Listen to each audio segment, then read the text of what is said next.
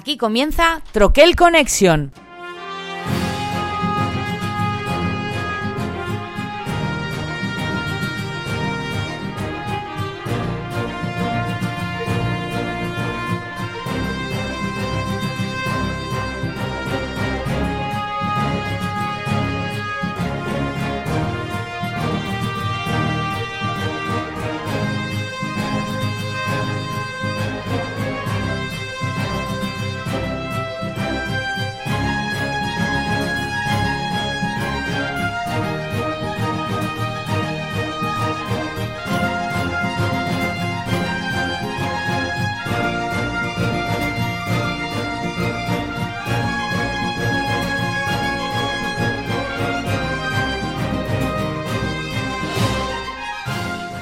Amigos, bienvenidos a este cuarto programa de la sexta temporada que se ha hecho mucho de rogar, la verdad, compromisos de todos. eh, yo he andado hasta arriba y, el resto de compañeros igual.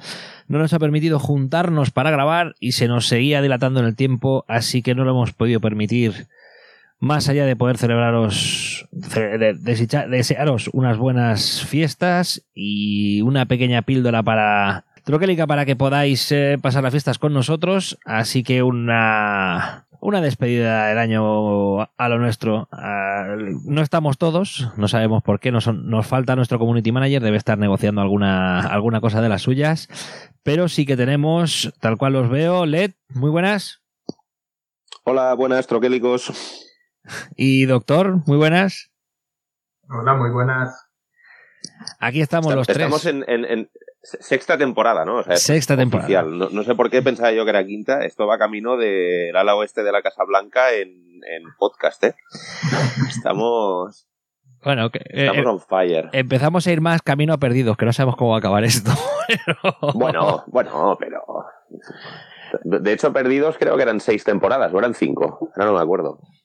No puedo decírtelo porque me aburrí a mitad de la primera y, lo, y no la he visto nunca. ¡Hala! ¡Qué animal! Las dos primeras estaban muy bien. No lo soporté a la primera. Los flashbacks me, me, me, me pudieron.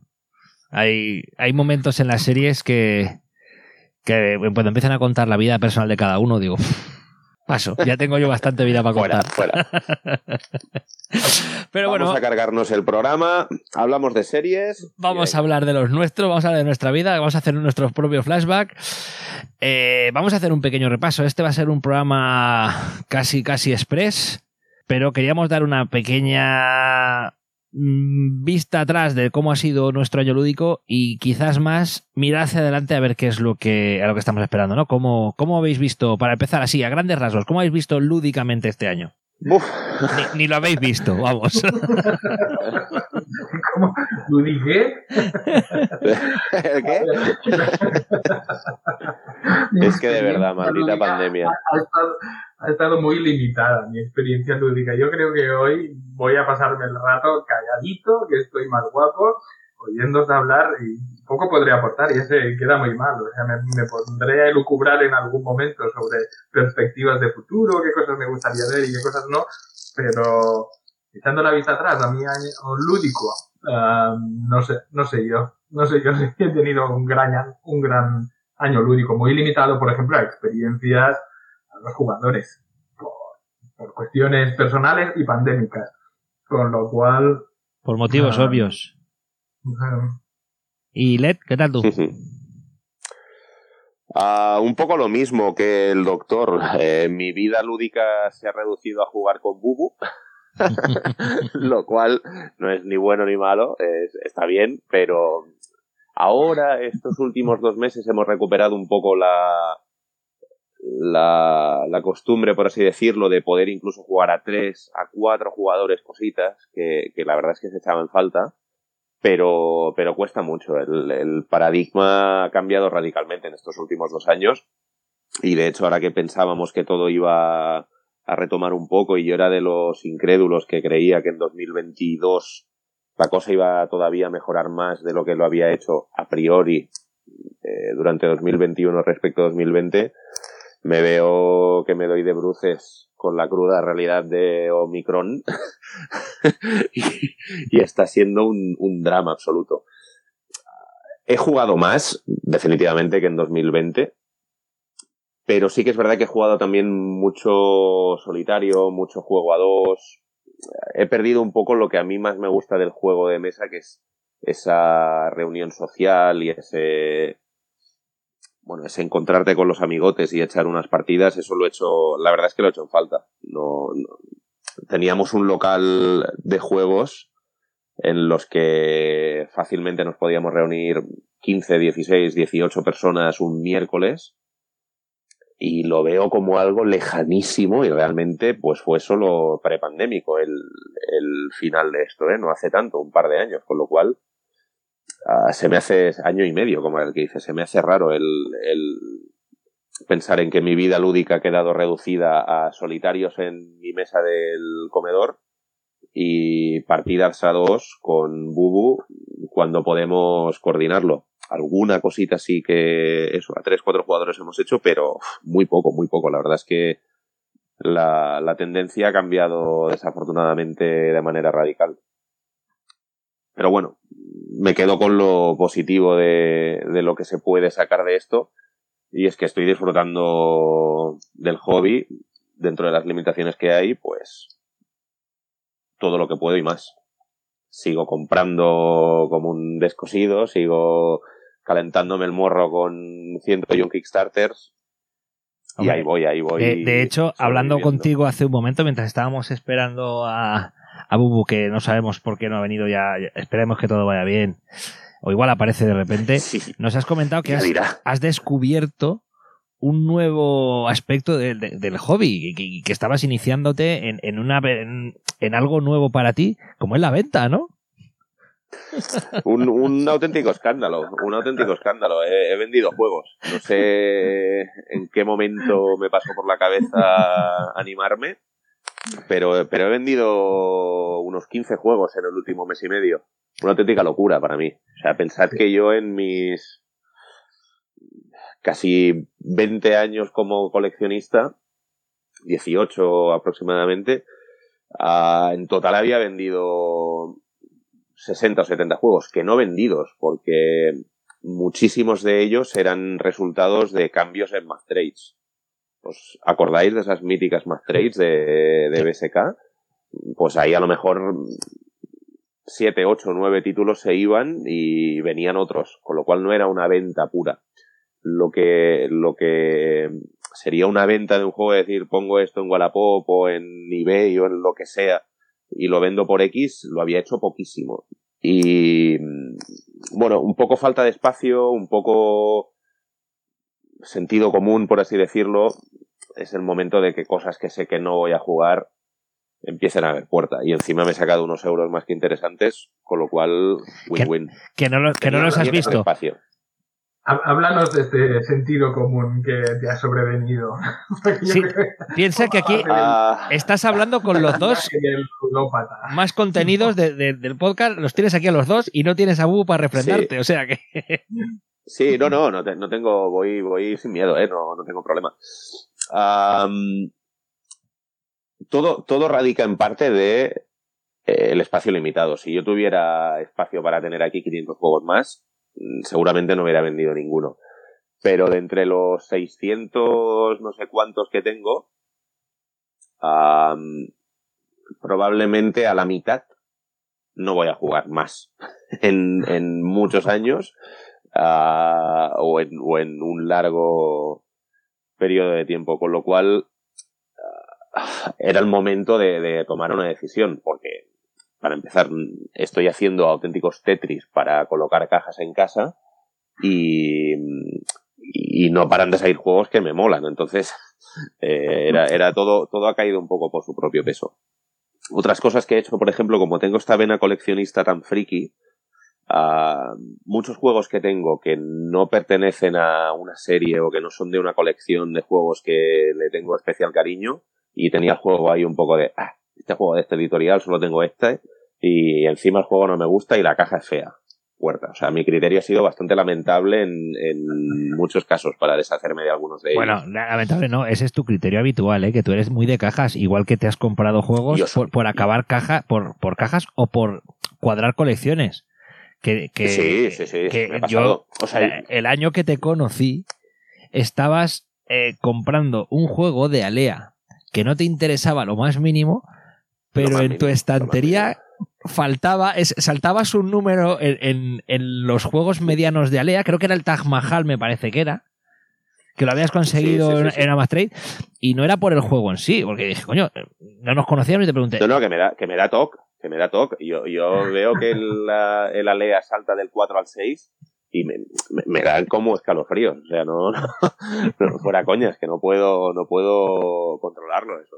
Y yo siempre lo he dicho, o sea, aparte de jugador, ah, soy coleccionista y creo que es importante ser consciente de ellos, no autoengañarse. A mí me encanta coleccionar los juegos. Pues igual que el que colecciona cromos, sellos, monedas o bonsáis. Que no, no hay. No hay gran diferencia en el mundo del coleccionismo, al margen del objeto que coleccionas en sí. O sea, es que de hecho me encanta coleccionar cosas. Colecciono bambas, colecciono mecheros. Tuve un momento de coleccionar botellas de cerveza, que por suerte lo, lo, lo paré. eh, porque, pues, pues eso, sí, se ha quedado. Le hemos perdido. A Letal. Sí, ha, ha dejado de coleccionar hasta internet.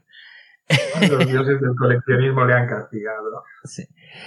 En fin, pues vamos a ver qué, qué pequeño repaso o, o podemos no ser puristas pues, y, y no hablar en sí de, de juegos que, que, se hayan publicado en el 2009. Vamos a hacer esa pequeña trampa, creo yo, es mejor. Vamos a hablar, perdón, 2019, 2021 y vamos a hacer nuestro ejercicio lúdico quizás y, y- hablar de, de- de cuáles han sido a lo mejor los juegos de 2021 en- a los que hemos jugado que nos han llamado la atención o algo, ya sea por novedad, ya sea porque es algo que, que no esperamos, ¿no? ¿Qué os parece? ¿Mejor así? Sí, sí, sí. Es que me he cortado, ¿eh? Disculpad porque estaba aquí con mi onanismo discurso y ya ha ido bien que se me cortara porque era la señal de que tocaba avanzar. No Pues sé, venga. no sé, os he perdido, ¿eh? He estado, sin escuchar durante Nada, un par de minutos. eso, no, no, no te preocupes. Vamos a empezar por el 2020 y así acabaremos con algo de optimismo y, y haremos, haremos el programa que tanto le encanta al doctor y haremos ese culto al hype para cerrar de 2022. El- Yo os he dicho que os dejaría hablar todo el rato. sí, sí. Porque yo poco voy a aportar ni eso, ni en juegos pasados ni futuros. Pero bueno, este año, va, a ver, este año, que algún, algún juego que haya supuesto para vosotros algo, que hayáis descubierto o que hayáis jugado especialmente. Mm. El silencio yo creo que aquí va. Ya, ya os veo, ya. No, no, yo tengo unos cuantos, yo tengo unos cuantos, ¿eh? Pues venga, tengo unos cuantos que este año me han gustado mucho. Uno de ellos es el Paladines del Reino del Oeste. Me ha parecido un auténtico cañonazo de juego. Un, un juego sesudo, complejo y, y exigente. Y es, de hecho, de lo que me hace ilusión precisamente, porque llevaba mucho tiempo que este tipo de juegos no rehuía de ellos, pero sí que me daban más pereza y estaba en un rollo más familiar, familiar plus. Así que mm, tuve la suerte de, probar este, este pepinazo, porque este para mí es un pepinazo hace un par de meses y, estoy enganchadísimo. O sea, he jugado dos partidas. eh, es un juego que solo se puede jugar a dos. A tres o a cuatro no se recomienda. Pero a dos me parece un auténtico escándalo y en solitario está muy, muy, muy entretenido, que también he podido jugar un par de partidas y me ha fascinado. La verdad es que es de los, de los títulos de este año como gran juego o como buen juego. De- de- no es de este año, de hecho, creo que es del 2020. Pero yo lo he trabajado, yo lo he trabajado este año. De lo que he jugado este año, eh, como calité, me parece de lo mejor. ¿Tú has probado, Un auténtico cañón. doctor? No, no, No. lo he probado. Vale, a ver, Creo, creo, no, creo que no. yo lo he jugado, yo sí que lo he jugado y me parece que es un juego que tiene pocas partidas, lamentablemente. Es la sensación que a mí me dio, ¿eh? de, de cuando lo jugué. Puede ser, puede, puede ser, puede Yo- ser yo- que, yo lo, que jugué, fuera- lo jugué dos o tres partidas. La primera vez eh, sí que acabé con una sensación muy chula de que es un juego que integra muchas cosas. eh, el, el jugar con tu tablero, con las cartas de subasta y con el tablero central, pues te crea un, flujo de juego bastante interesante. Y conforme vas jugando las partidas, es un poco como la sensación de que al final es más de lo mismo. No hay, más de lo mismo, no hay mucha variación entre partida y partida. Porque al final eh, tu ámbito de decisión le queda un poco limitado también por las cartas, pero es que hay determinados desarrollos óptimos que son estos y son estos, y no hay opción de que no sean otros. Entonces, Pero ¿a gustándome mucho. cuadros primera. le has dado tú? Yo lo he jugado cuatro veces, Pero no, no, ¿con cuántos jugadores? a tres y a cuatro. No, es que no se puede jugar a 3 y a 4. O sea, es, una, es una auténtica locura. No, no, lo hemos jugado perfectamente, ¿eh? Lo hemos jugado No, perfectamente. no, si poderse jugar se puede jugar, pero el best del juego, y si lo miras en BGG con mucha diferencia, es a 2. Sí, pero el un juego, para jugar a 2. pero el juego ni se nos alargó, ni era engorroso. O sea, tuvimos una mecánica. De verdad, de verdad, que el juego no fluyó perfecto, que no era ese el problema. Al final era la sensación. Yo de a no 3 aún le daría. A 4 no lo juego ni, ni harto de whisky. ¿Por qué no? Porque, porque no. Supongo que hablas del Paladines, ¿no? No del. Que es que hay unos cuantos en la serie Sí, esta de el, los. que- reinos el último que ha salido es el Vizcondes, que lo he probado Sí. eh, por TTS. ¿Y qué tal? No me. Un 3. Uno más. Está, a ver, son- es un arte muy chulo, es un juego que, pro- que muestra cosas chulas, pero al final mm, te da la sensación de que no hay nada nuevo bajo el sol en ese sentido, no aporta nada que me llame la atención y hago lo mismo que en otros que me gustan más. Yo. El, el Vizcondes no lo he probado. El anterior, el primer, creo que son tres, ¿no? En la Son serie. cuatro. El- Pues primero es Saqueadores del Mar del Norte, el segundo es Arquitectos del Reino del Este, el otro Vale, es Paladines el- del Oeste y Vizcondes. El, el saqueadores no lo meto en la tría porque yo la veía reducida a, a arquitectos, paladines y viscondes. El arquitectos lo probé con Bubu y no nos gustó mucho. La verdad es que nos dejó bastante fríos y el juego tenía unas críticas tremendas y nos, nos, nos pareció un poco... Yo es el único que no, no he probado de la saga. Arquitectos es el único que no he probado. Luego sí que es verdad que con este leímos que a dos no era como mejor funcionaba. Y por eso en parte me animé a hacerme con el Paladines, porque, mm, porque me- no sé, confiaba, confiaba en ello. Además las críticas eran buenísimas. Y ya te digo, a tres no sé cómo será, no, no, no lo he probado, y a cuatro yo nunca lo jugaría. Pero a dos me parece un toma y daca, un, juego súper vibrante. Y no lo sé, no sé lo de que haya pocas partidas. Yo he jugado un par en versus y en las dos partidas me falta un mundo para hacer todo lo que quiero hacer. Perdón. Pero un mundo, o sea, no, no puedo seguir las estrategias que quiero porque luego eh, los devenires del juego te llevan por otros derroteros. Pero no, no me parece en absoluto que vaya a tener una fecha de caducidad inmediata. Que quizá no le juegue 20 partidas, pues es posible, es posible. Pero es que tampoco juego 20 partidas a casi nada de lo que tengo. O sea, por no decir nada. No, no, no, no recuerdo ahora mismo un juego que tenga aquí que le hayamos dado con asiduidad al margen de, evidentemente, Legacies, campañas, Gloomhavens y, hostias en vinagre. Pero euros puros, de que me hayan visto mesa 10 veces, te los contaría con los dedos de una mano, ¿eh? Es el problema cuando tienes una cantidad enorme de juegos, no paras de comprar, tienes que probar los que compras. Llega un momento en que, que los juegos vuelvan a pisar la mesa es complicadísimo. Y este es de los que ha vuelto. Eso me refería cuando te preguntaba por el sentido común. Un poco, Sí, sí, ¿sabes? también, también, también, también. conclusión. También, también, esta conclusión sin duda ha estado ahí. ¿eh? El, el, esto no lo voy a volver a jugar aunque me guste, ha estado ahí. El Spirit Island, se lo comentaba a Pepe antes de que te unieras, mm, me parece un muy buen juego, pero es que no voy a jugar a mi copia. Yo no voy a liarme el sarao que eso implica para hacer solitario, que es tremendo el, el upkeep que tiene y todo el follón que hay detrás del juego, y lo tiene Bubé y le fascina, con lo cual jugaré a su copia cuando lo tenga que jugar y a correr. Pues me lo pagaron súper bien, lo tenía precintadito que me llegó de un, de un trapi, con lo cual, hasta luego, hasta luego Spirit Island. Muy bien. A ver, eh, yo uno de los que más me ha gustado este año de lo que he jugado y que creo que vosotros también, y además me parece, doctor, que tú lo tienes, es el billón, billón de Sun. Efectivamente, sí, lo tengo. Sí, sí, lo tengo, lo he jugado y me ha gustado. De hecho, mm, terminé el año pasado diciendo que sería uno de los pocos juegos que me apuntaba a mi wishlist y cayó y lo he jugado y sí, eh, ¿Y cayó, ¿Y cayó por qué? ¿Y cayó por qué? Porque tus amigotes. Tus amigotes se acordaron de ti. Bueno, ¿qué? Coméntanos. Coméntanos tus experiencias de este juego. Tú primero, tú que has sacado el tema. Es verdad que. Es, a, a, mí, a mí me gusta mucho. A mí me parece que, eso, que es un juego que se juega muy rápido hay gente que le critica eh, el arte. A mí, personalmente, no me molesta. Eh, al revés, me parece súper práctico el, tablero con el árbol de, tecnologías que se, que se monta. Es feote, es, es seco. Es, es feote. Pues tampoco es. Yo lo veo práctico. Yo lo veo muy práctico. Yo creo que si se hubiera intentado embellecer poniéndole dibujitos que no, no venían al No, no, no, no, no, es que no, yo no, no pido que se...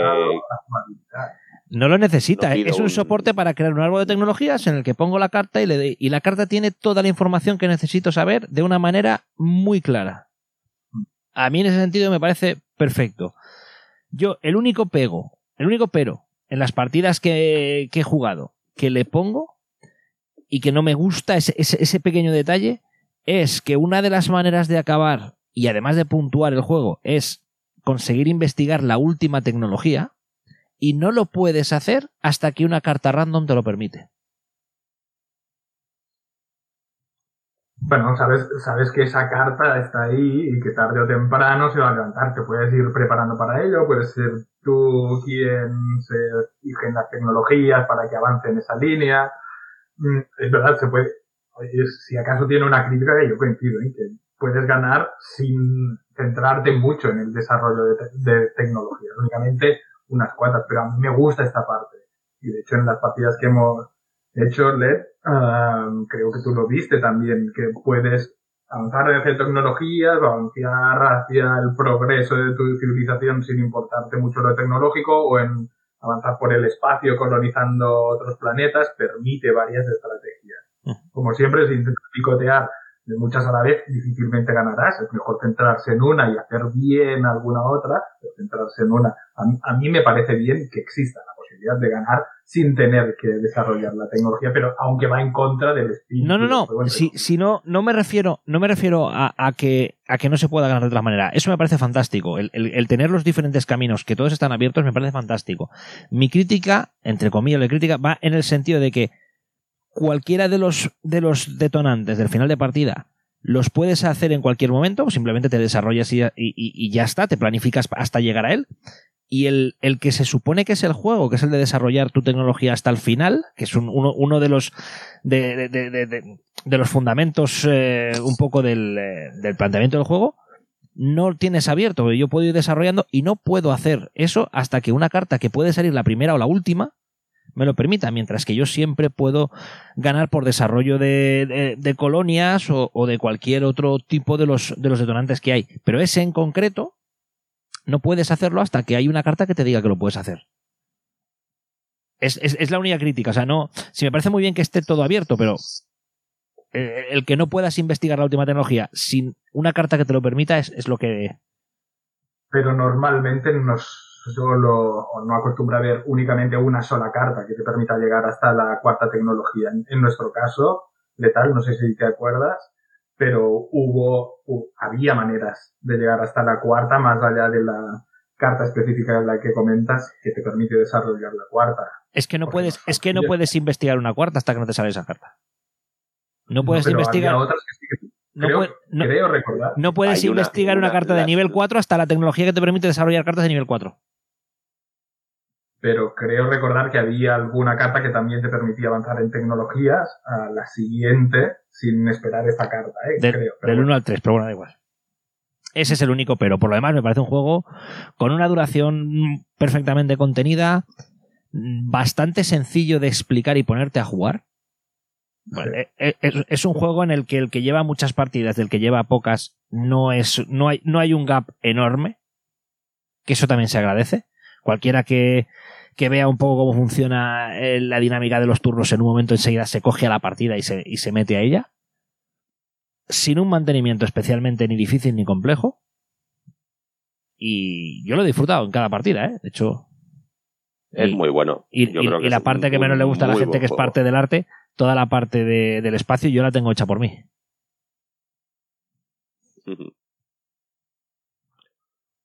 Es chulo, yo lo creo, yo, creo sinceramente que es un juego que ha, venido para quedarse. Lástima, pues eso, la distribución de Rio Grande Games, que es la que es. Pero si esto fuera de Asmodee, estaría hasta en la sopa. Pues pero bueno. De hecho, aquí lo, ha cogido maldito, con lo cual no tardará esto en cuando se normalice de alguna manera, que cualquiera que quiera pueda perfectamente acceder a, al juego. ¿Cómo no? Maldito tenía que ser. Ah. Sí. No, no, no, no se le escapa a uno, ¿eh? Letal, tú antes de empezar nos comentabas también, nos recomendabas, de hecho, un juego que te ha enganchado muchísimo. Muchísimo. Venga. Ah, Mira, espera, por, acabar, un momento, perdona, por acabar. Eh, según la web de Maldito, febrero del 22 lo, tenemos aquí. Para el que no lo tenga. Hombre, es un juego que agradece eh, estar publicado en castellano. Sí, sí, sí, sí. Pues las sinergias entre las cartas y todo ese motor que te montas, que esté en castellano está bien os comentaba efectivamente antes de empezar el, de los juegos, si no el que más, de los que más me ha me ha impactado y esto sí que es publicado en 2021, de hecho es Kickstarter, aún no está en retail, es el Ratlands, un juego de Roxley Games a los señores de Dice Throne que está basado ambientado en un mundo posapocalíptico y es un juego de escaramuzas de dos jugadores. Solo se puede jugar a dos. No tiene modos solitarios ni estos inventos. Y es, es un auténtico cañón. Me ha parecido súper, súper, súper entretenido. Está desarrollado por uno de los tíos que está ahora muy metido en tema Magic the Gathering. Bueno, no sé si ahora actualmente o lo estuvo unos años atrás, pero sé que y se nota que lo que hay detrás o la mente pensante o mentes pensantes que hay detrás de esto tienen un background de Magic ah, importante y es, es muy, muy, muy recomendable para todo aquel que le gusten los juegos de uno contra uno y de, y de, y de escaramuzas y, batallitas rápidas de unos 30, 40 minutos a lo sumo, muchas menos, porque cuando las cosas vienen mal dadas y el otro se monta un buen combo, pues ya ves que tienes poco que hacer. Pero mm, es un juego que recomiendo muy encarecidamente a todo aquel que busque ese tipo de juego. Si estás buscando un juego de estrategia, no lo es. Esto es un juego muy táctico, muy de pues eso, de vivir al límite y al momento con lo poco que tienes, que son cinco cartas, y trata de, pues eso, el objetivo que tienes es destruir tres campamentos base del rival y tienes una cuadrícula, o sea, un, espacio de nueve cartas. Las tres que hay abajo son los tres campamentos y arriba puedes colocar seis cartas más, dos encima de cada uno de los campamentos.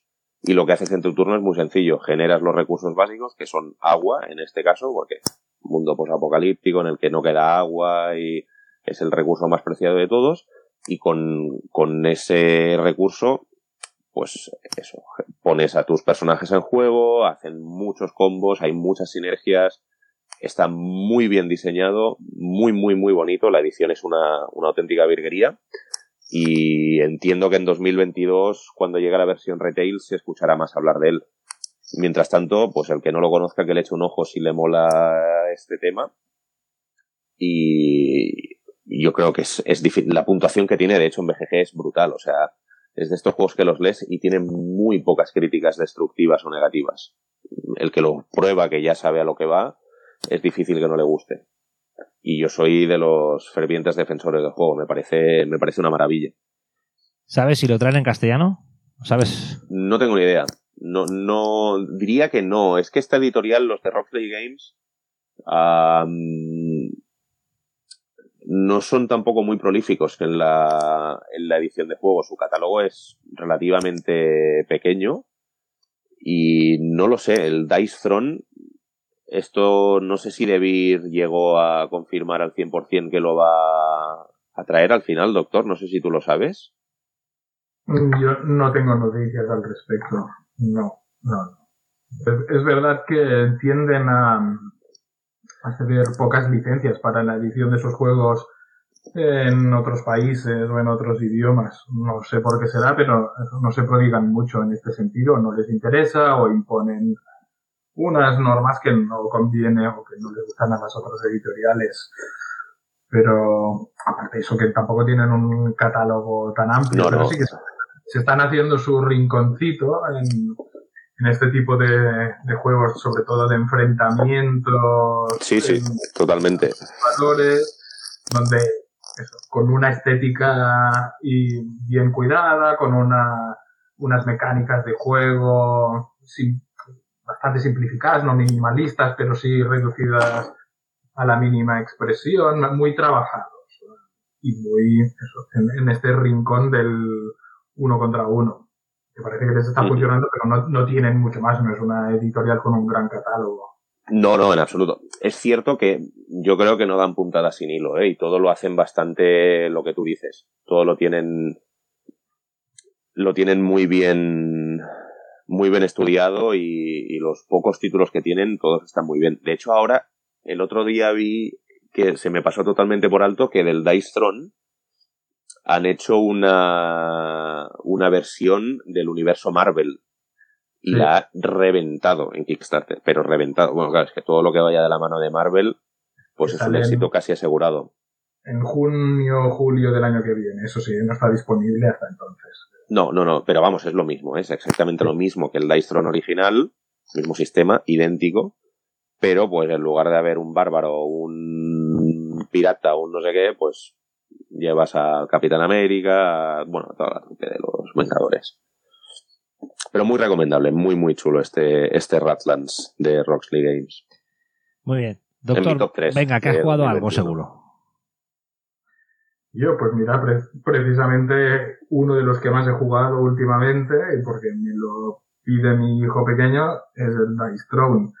Eh, enfrentándose el bárbaro con la elfa lunar y, y, nos pegamos cada dos por tres, porque es un juego que lo permite muy fácilmente, tanto el montaje como el desmontaje son muy rápidos, las partidas duran 20 minutos con su factor suerte, pero lo bastante ajustado.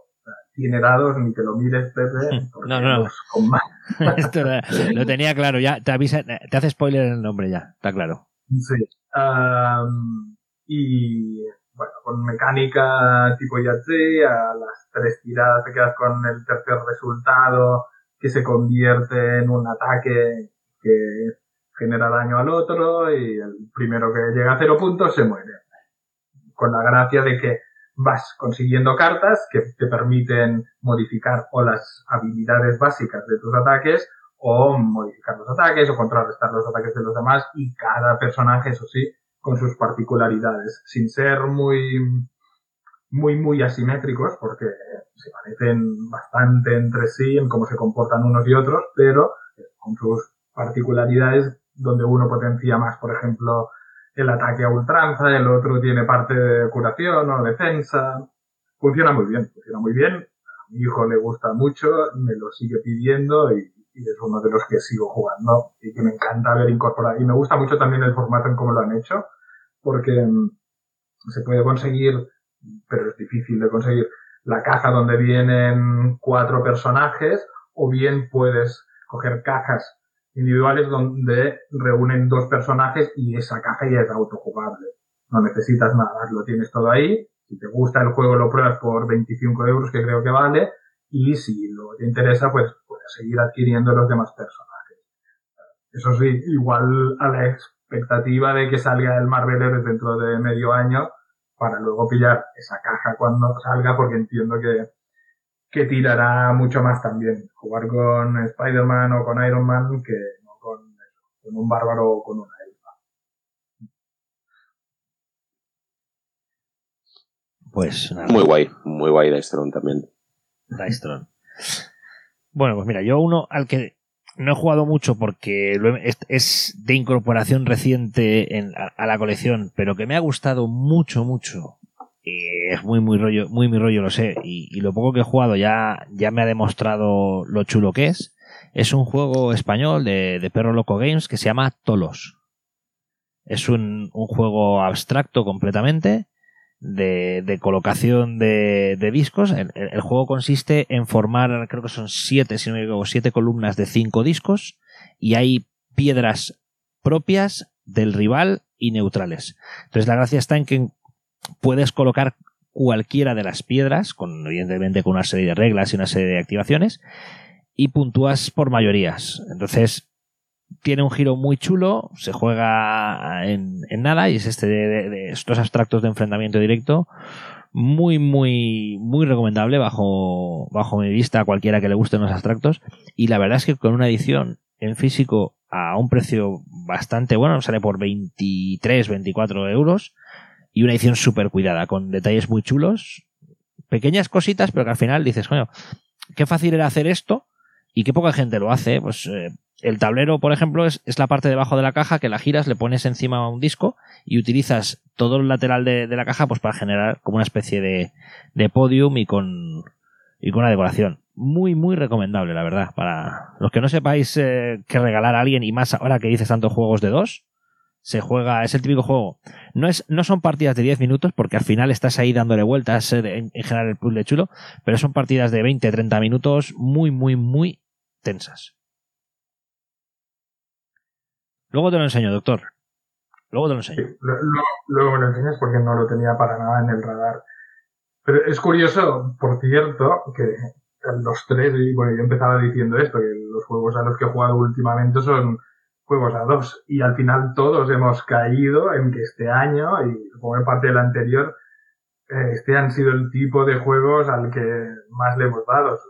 Entendemos que por la pandemia, pero será una tendencia que se mantendrá eh, la gente se acostumbra, vale, todos queremos volver a jugar con más gente, pero para algunos igual esto se queda, se mantienen y el, ímpetu que ha cogido, el empuje que ha cogido este tipo de juegos igual se mantiene y habrá gente que estará encantada de seguir jugando solo con dos. ¿No? ¿Qué opináis? Sí, tiene, tiene su momento. Yo, en mi caso concreto, evidentemente esto no se puede extrapolar a toda la comunidad de jugones, eh, tengo la, la, suerte de contar con, con, dos amigos fijos que, bueno, pues que, procuramos tener las mismas precauciones y acabamos juntándonos de manera asidua. O sea, mi grupo de juego ahora mismo principalmente se compone de tres personas, por lo cual ya no es los de dos ni llegamos a cuatro, pero nos permite jugar a prácticamente todo. La verdad, tiene ese componente que como decía Led, para mí jugar sigue siendo una reunión de amigos y tiene ese componente. Y juntarme con estos dos amigos, pues tiene ese valor, la verdad. Más allá de a lo, a lo que, a lo que acabemos jugando, pues tiene, tiene ese valor. Entonces, que, que en este caso, precisamente, el Tolos no es un, no es un juego, es un juego que incluso en, en circunstancias normales hubiera acabado en mi colección. Es de esos abstractos eh, a dos que tengo ya unos cuantos y que, disfruto mucho jugando. No es el caso, pero sí que es cierto que para mucha gente puede que sea lo que comentabas, representativo de, este momento.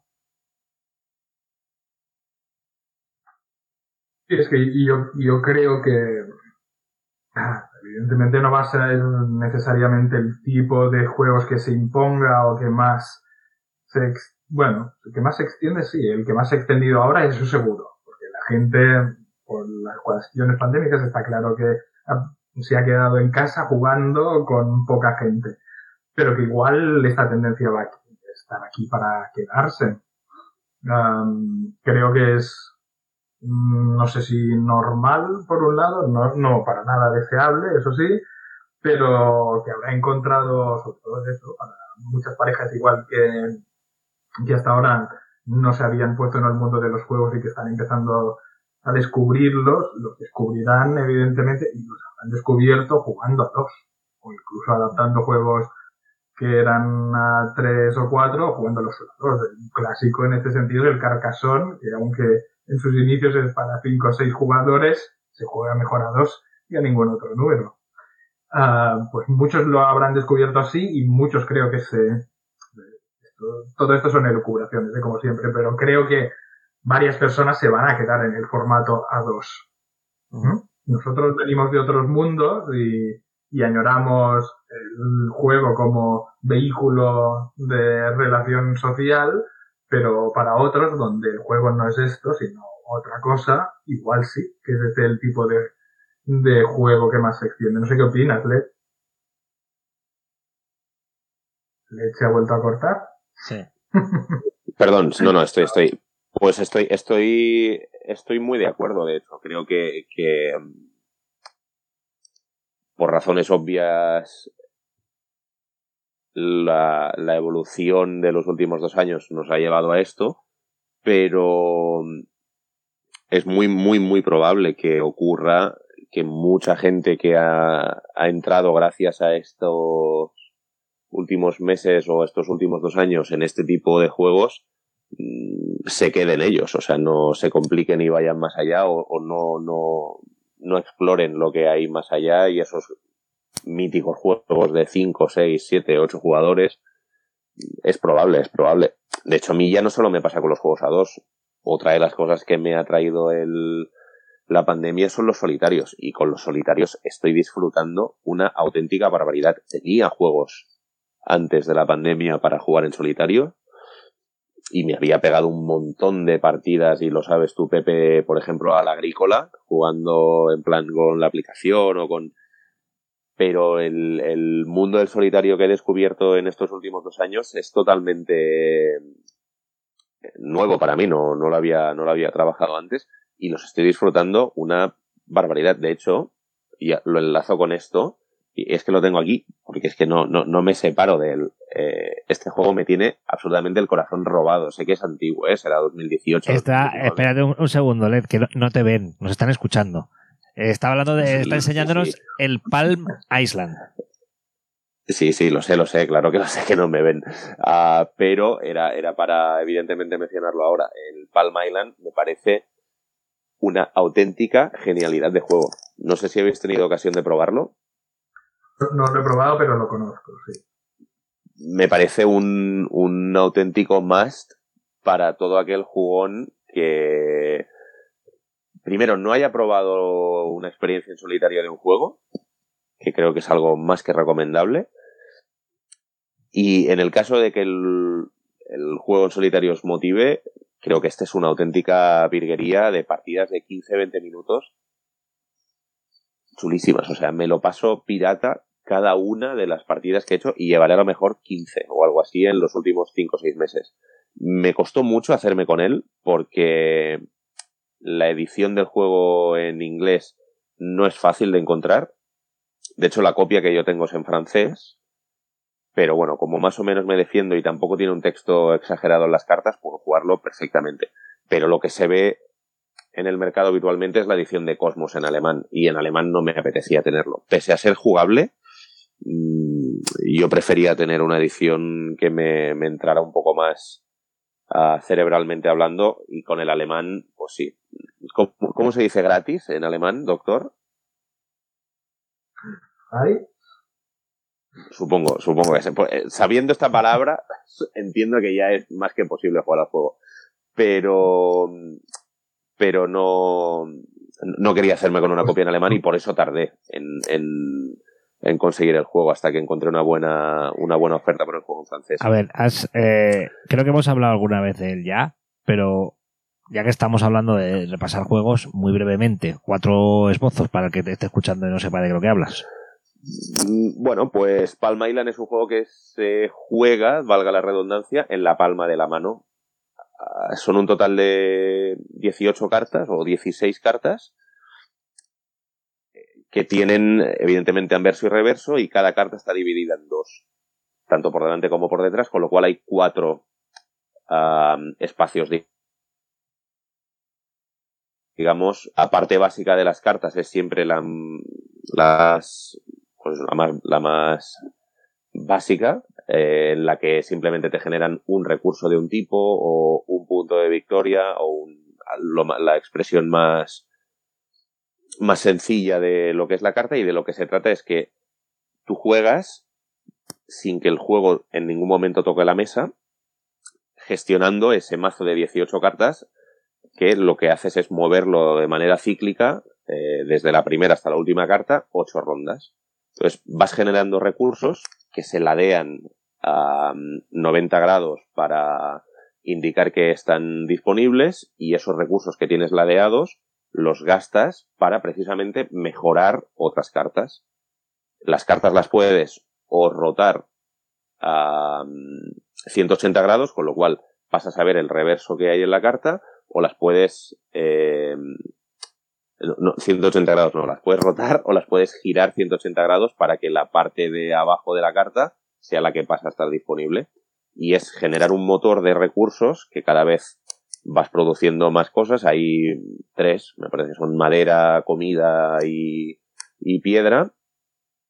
Y esos recursos te permiten luego construir templos, casas, toda una serie de edificios que hay que son los que te dan puntos de victoria. Entonces, durante los dos o tres primeros, las dos o tres primeras rondas, lo que haces es mejorar tu capacidad productiva para tener más recursos y durante las dos o tres últimas, sobre todo lo que haces es, con todos los recursos que has ido generando, construir los edificios más potentes posibles, que son los que te van a dar puntos. Yo llevo un total de, no sé, quizá habré jugado 15, 16 partidas, algo así, y no he sido capaz aún quizás que soy muy malo o algo no he entendido en el juego, de llegar a la puntuación mínima para empezar la campaña. o sea, estoy en nivel super rookie del juego y ya os digo, lo llevo a lo mejor 15 partidas, yo que sé, a lo mejor son 12 o son 16, no lo sé. Pero llevo, llevo unas cuantas partidas. Y el límite son 30 puntos y me he quedado cuatro veces a 29. Cuatro veces a 29. Las primeras partidas es muy difícil llegar Luego ya cuando le vas pillando el rollo ya ves qué cosas tienes que hacer y qué cosas no, pero sí que es verdad que dependes un poco de cómo se te colocan las cartas de inicio y hay veces que ya ves en el, en el turno 3 que no vas a poder mejorar otras partidas que has hecho, porque lo ves, es muy evidente. Pero es muy, muy guay, o sea, de hecho esto es un print and play PP, tú que eres fan de manual, o sea, estos son 18 cartas o 16, no, sé cuántas lleva. La edición que llevo yo, que tengo yo, tiene más cosas porque tiene la versión para poder jugar en versus y entonces hay dos mazos de estos 16 cartas, hay unas cartas especiales, hay las cartas de objetivos que te dan para empezar esta campaña, pero la edición básica creo que no lleva ni esta opción de hacer la campaña, solo son 16 cartas o algo así. Si es que vale 10 euros, si es que está, está tirado. O sea que esto, el que no lo tenga pero cuesta de encontrar el juego.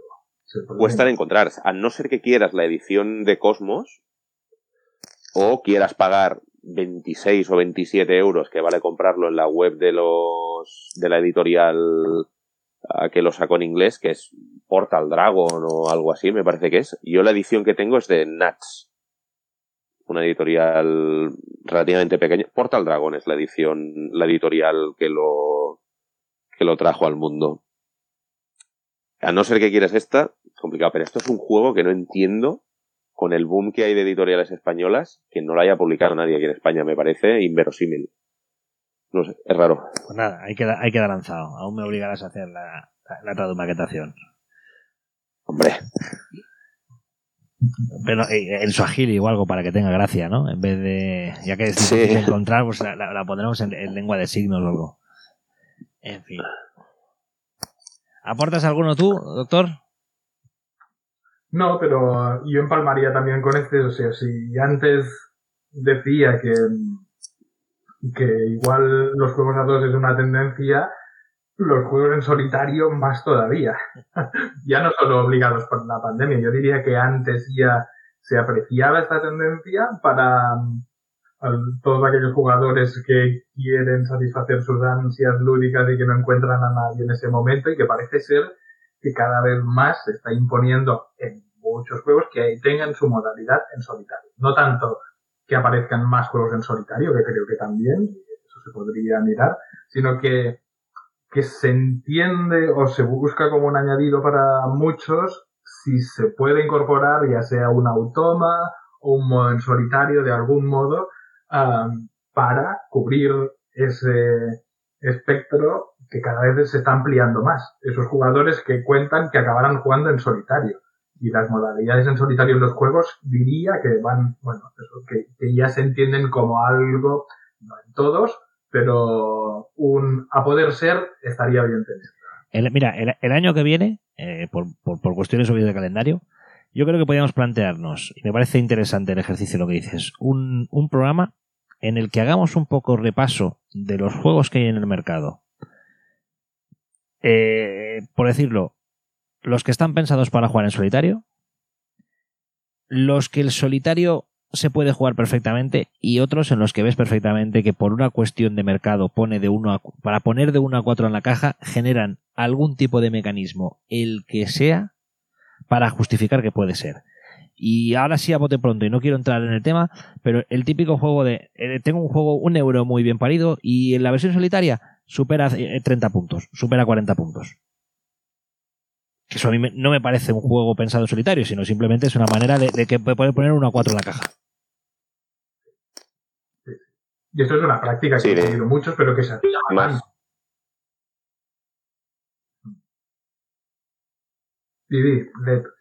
No, no, son los que más detesto. Los juegos en solitario que no hay uh, unos objetivos. No, los juegos en solitario, sino los juegos multijugador con adaptación a solitario en los que el objetivo es simplemente alcanzar X puntos. No es el caso de este, ¿eh? os decía que en el Palma no, no, no, no, no lo digo por el Palma. No, porque esto es un juego solitario, o sea, esto es, hay que hacerlo así y tiene sentido, pero en, en muchos pasa y la verdad es que te quedas un poco, un poco frío. Porque para empezar, una vez llegas a esa puntuación, no tienes ningún aliciente para seguir jugándolo, porque es como, vale, ya lo he hecho, ¿y ahora qué? Entonces, esto me parece fatídico, fatídico, la verdad. Pero bueno. Pero sí, me parece un, un tema interesante, Pepe, me parece un tema muy interesante y además... Lo anotaremos. Podemos, yo creo que podemos aportar bastante. A ver, otro más. Mira, por ejemplo, eh, ahora que vienen unas fechas en las que de alguna manera nos vamos a juntar con, con gente poca, pero con, alguna, con alguien nos juntaremos así, no llegando, no llegando a nivel de party, pero hay un juego que ha salido este año que yo lo, tengo además y que me, lo he disfrutado cuando, cuando lo juego, que es muy chulo, es de, de nuestros amigos de Melma Games y es el Nile de Luxor, el Nile.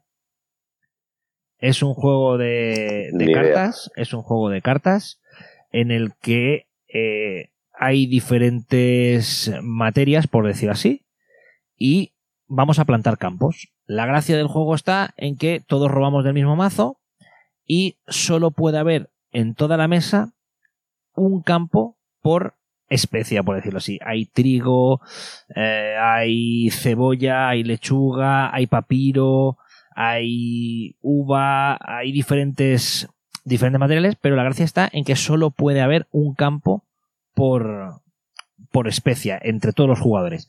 ¿Cuál es la gracia? Que yo para el, el, campo es tan grande como el número de cartas iguales que bajas. Entonces yo puedo tener un campo de papiro de cuatro, por ejemplo, y es que tengo cuatro cartas en la mesa.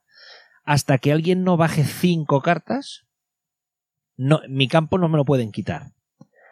Eh, la mecánica es, al inicio del turno de cada jugador, un jugador revela una carta del mazo y esa especia que sale en la carta, si alguno tiene campo de esa especie, digamos que la cosecha, es decir, coge una carta de ahí y la pone en su zona de puntuación boca abajo, va acumulando cartas.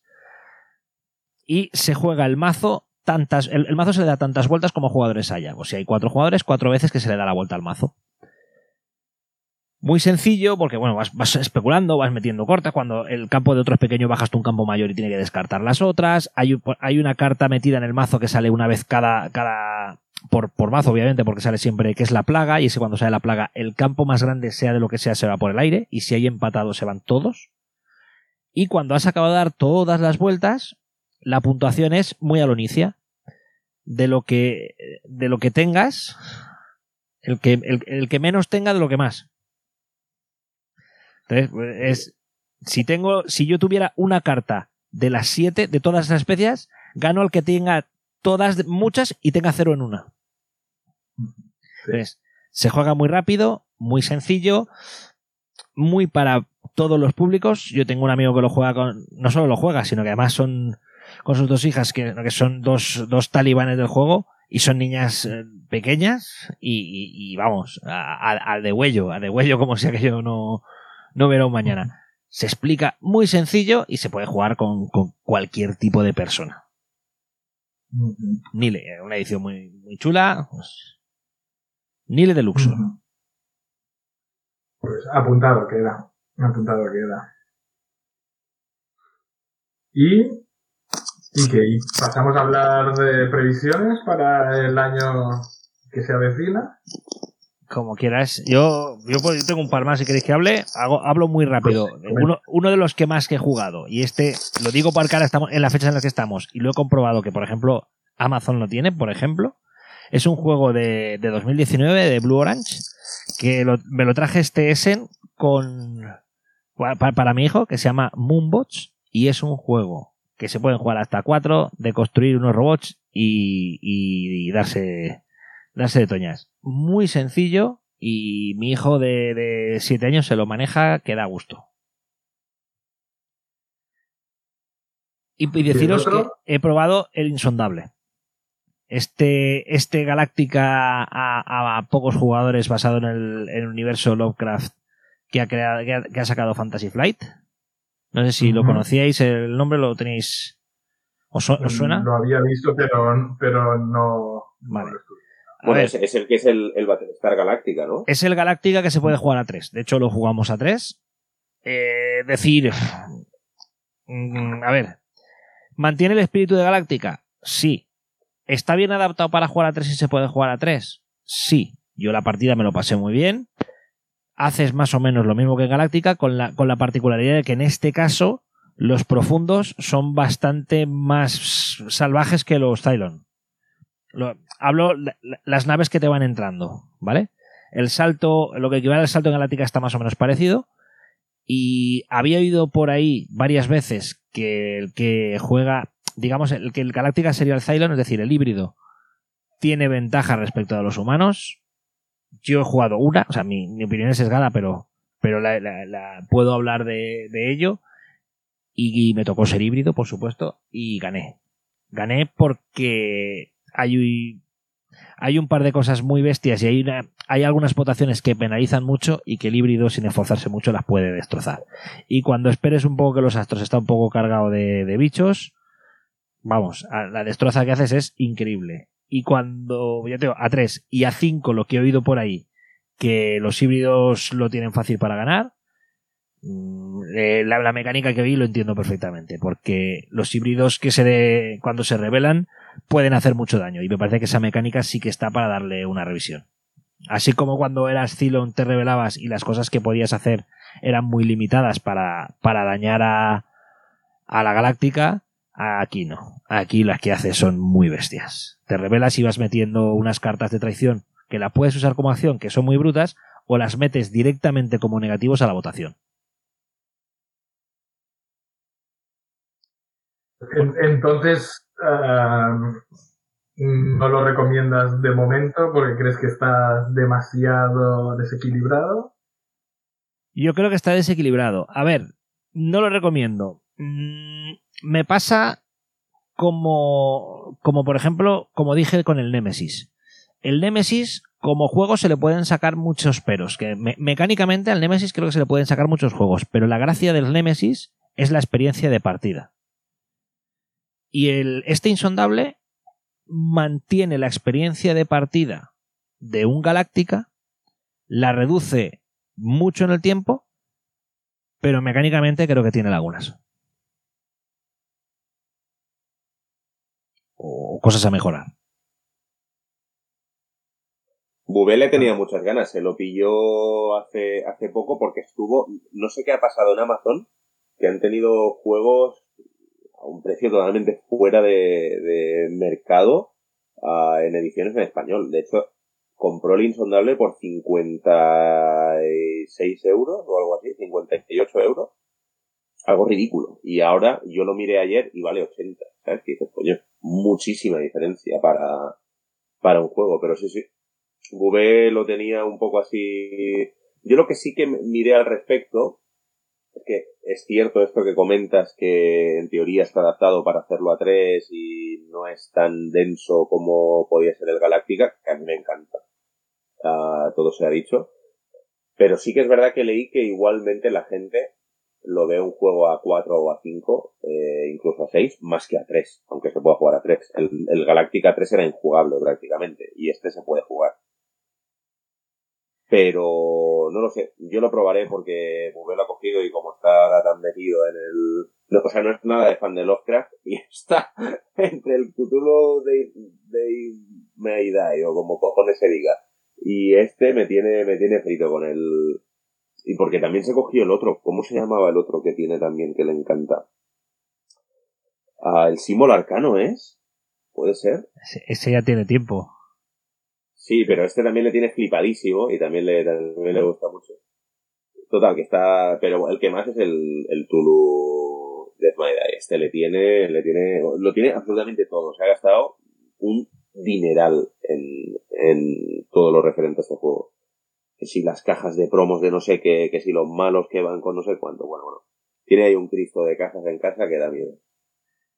Bueno, venga, vamos a. pero a mí se me hace, se me hace un poco aburridote. No, no, es un juego de estos que te emociona jugarlo, ni que. Sí, es un pasarratos y. No me parece más juego, pero. Si no eres fan de Lovecraft y te la pela Tulu y todo lo que le concierne, cosa que es su caso, no entiendo de le ha venido el flechazo. Pero bueno. Pues no lo sé. Este igual, o sea, cuando me lo dijo, me mira el Star Galáctica nuevo, tal, no sé qué, le digo, hostia, pues a ver qué tal, que a mí me flipa. Sí, sí, es de Tulu. Digo, otra vez, tío, otra vez. Estás aquí en esta guerra. Yo ya os digo, mantiene las mecánicas y mantiene el espíritu de lo que es Galáctica, estas votaciones, el sacar la carta y tener que sumar, sí, lo tiene. La, la parte que tú quieres, eh, el, el sucedáneo, por decirlo así, lo tiene. Pero sigue haciendo aguas, eh, un poquito. A ver, no puedo hablar mucho de alguna partida, pero he jugado alguna que otra galáctica y lo que vi en la mesa me parece que hay hay cosas que tienen que encontrar una manera de capar un poco al híbrido. El híbrido puede hacer mucho daño muy rápido. De hecho, eh, yo me salió híbrido en la primera carta. Cuando juegas a tres, te dan dos veces el rol. Puede ser humano. Puede ser que la primera en la primera ronda de cartas este, sean todos humanos y en la segunda ronda se haya un traidor, por decirlo así, o desde el principio. Yo fui desde el principio. Tardé muy poco en dejar de ser muy cortés. Tenían claro que era yo y no podían hacer nada. Y no me desvelé. Y como no me desvelé, no podían eh, eh, usar acciones contra alguien que estaba desvelado. Y cuando los híbridos empezaron a ponerse encima del barco y llegarse metidos Vamos, les hundí tres votaciones que no podían hacer nada. Bueno, a ver, veremos, veremos. Veremos. Ah, sí, efectivamente, otro juego que de hecho aún no está en distribución y gracias a un amigo que fue a Essen y me lo trajo, eh, AKA Pepe, lo pude probar en, en octubre y nos ha fascinado el It's a Wonderful Kingdom no lo tenía en el radar y fue un calentón absoluto y ha sido un acierto brutal. Es más que famoso el It's a Wonderful World de y que ya tendrá un par de años, quizá año y pico. Y este juego coge las mecánicas principales, pero está diseñado para dos jugadores o en solitario. A dos jugadores es muy guay. Bastante mejor por lo que he podido constatar y sobre todo leer tras informarme un poco que el It's a Wonderful World, porque tiene eh, un sistema de, de bluffing eh, muy, muy guay que le da gracia, cosa que el otro no tiene. Pero es que en solitario es una auténtica pasada de juego. También lo tengo, pues en el último mes fácilmente han caído seis o siete partidas y es súper recomendable. No sé lo que tardará en, en estar en Pues, distribución. Y yo, eh, a raíz de que jugamos tú y yo, hice un comentario en Twitter que la verdad es que me el- el- tengo que reconocer que me encantó. No lo tenía ni en el radar. No es un juego, no es un tipo de juego que a, a priori a mí me, me llame y disfruté muchísimo la partida. Me gustó mucho. Eh, hice un comentario en Twitter y los chicos de Trangis Games, que, que son los que lo van a traer, ya me comentaron que estaban, que estaban tratando de, sacarlo lo antes posible y que muchos se temían, y parece que así ha sido, que no iban a poder llegar a Navidades, lo cual es una pena porque la verdad es que es el típico juego y que como regalo es, es- ideal, es fantástico porque, bueno, porque creo que abarca bastante tipo de jugador y, ese sector de dos es relativamente fácil de cubrir. Pero no creo que, que se vaya muy, muy, muy hacia adentro del 2022 sin que este juego no salga a la, a la venta. ¿eh? Yo imagino, sé que están, vamos, ellos eran los primeros interesados y, y estaban tratando de llegar a Navidades. Mm, parece que no van a llegar, pero no, no tardaremos mucho en verlo y la verdad es que yo creo que va, en cuanto salga en castellano, este juego va a hacer ruido y va a hablar, se va a hablar, creo que se va a hablar mucho y, y con, y con motivos de él. Yo creo que sí, yo creo que sí porque am, y también hilvanándolo un poco con, lo, con la línea que llevábamos en este programa, ah, para mí tiene una cosa que es genial y es que es un juego que en la caja te pone 1 barra 2 y no caben aquí más jugadores. Y se nota mucho que está muy bien diseñado para, para el solitario, el juego de Versus. Pero es que además los dos son buenísimos. No hay un sistema raro de automas ni de historias raras ah, para jugarlo en solitario. Tiene, sin embargo, estos handicaps de puntuación que no siempre son agradables de llega a 70 puntos, llega a 90 puntos o llega a 110, pero es que es tan difícil llegar am, que el reto es mayúsculo. O sea, hacer la puntuación de oro, que son ciento no sé cuántos puntos, yo no sé cómo se puede llegar a hacer, sinceramente os lo digo. O sea, no tengo ni idea. Porque es que yo, dándome de bruces, he rozado el bronce. No he llegado a la plata y no creo que llegue en mi vida al oro.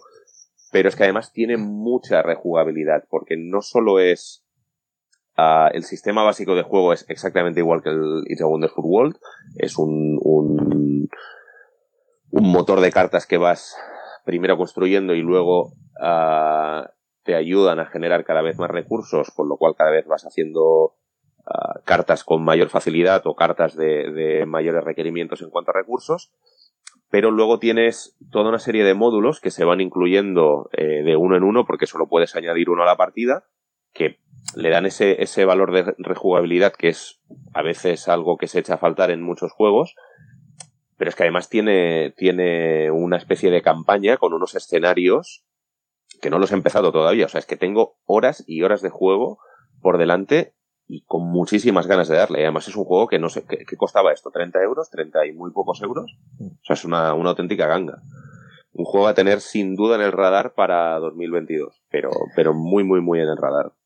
Yo lo tenía, ¿eh? Yo lo tenía en mi radar y eso. Otro juego para dos que no me importaría de momento y más con lo que sea. Habiendo jugado el Leeds of Wonderful World, que me pareció buen juego, correcto, tampoco me entusiasmó tanto como esperaba, aunque bien hecho, pero si este está afinado más para dos y aporta A mí, a mí es que, doctor, la propia mecánica que tiene el juego me pareció muy brillante y, y- y muy elegante, porque el hecho es que en, en- en el turno tú coges y, y yo tengo que poner dos cartas al mercado. Y hay dos mercados, hay dos opciones, y lo puedo poner en un sitio o en otro.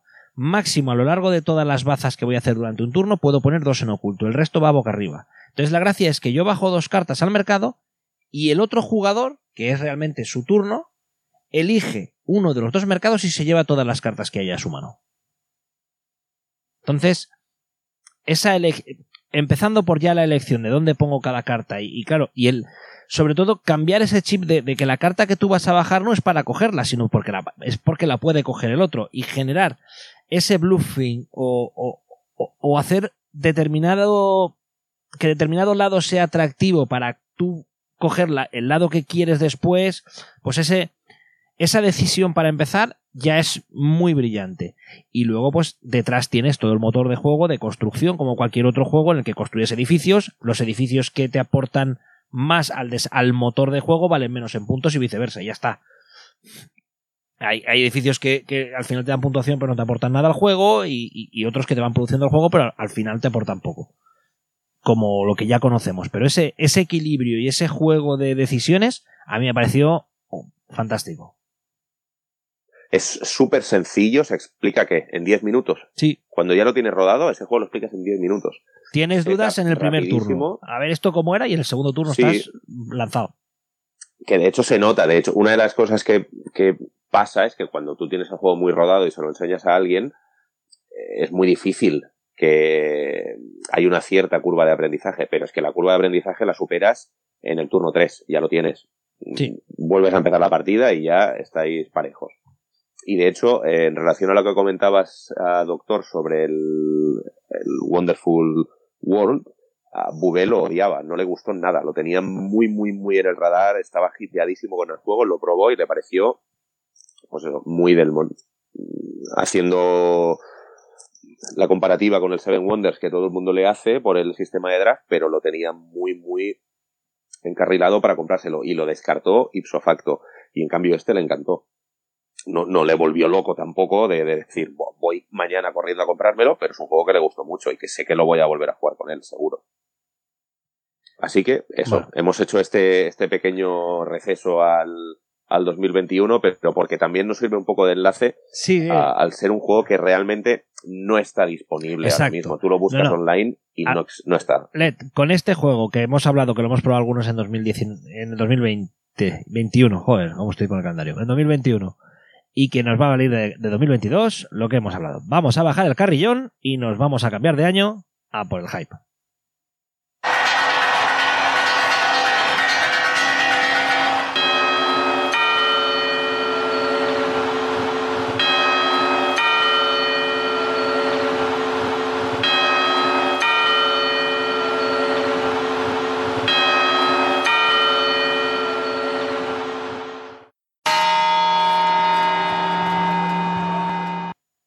Bueno, pues ya seis de Pedroche de Ramón García, ya hemos cambiado de año, cada uno con quien quiera.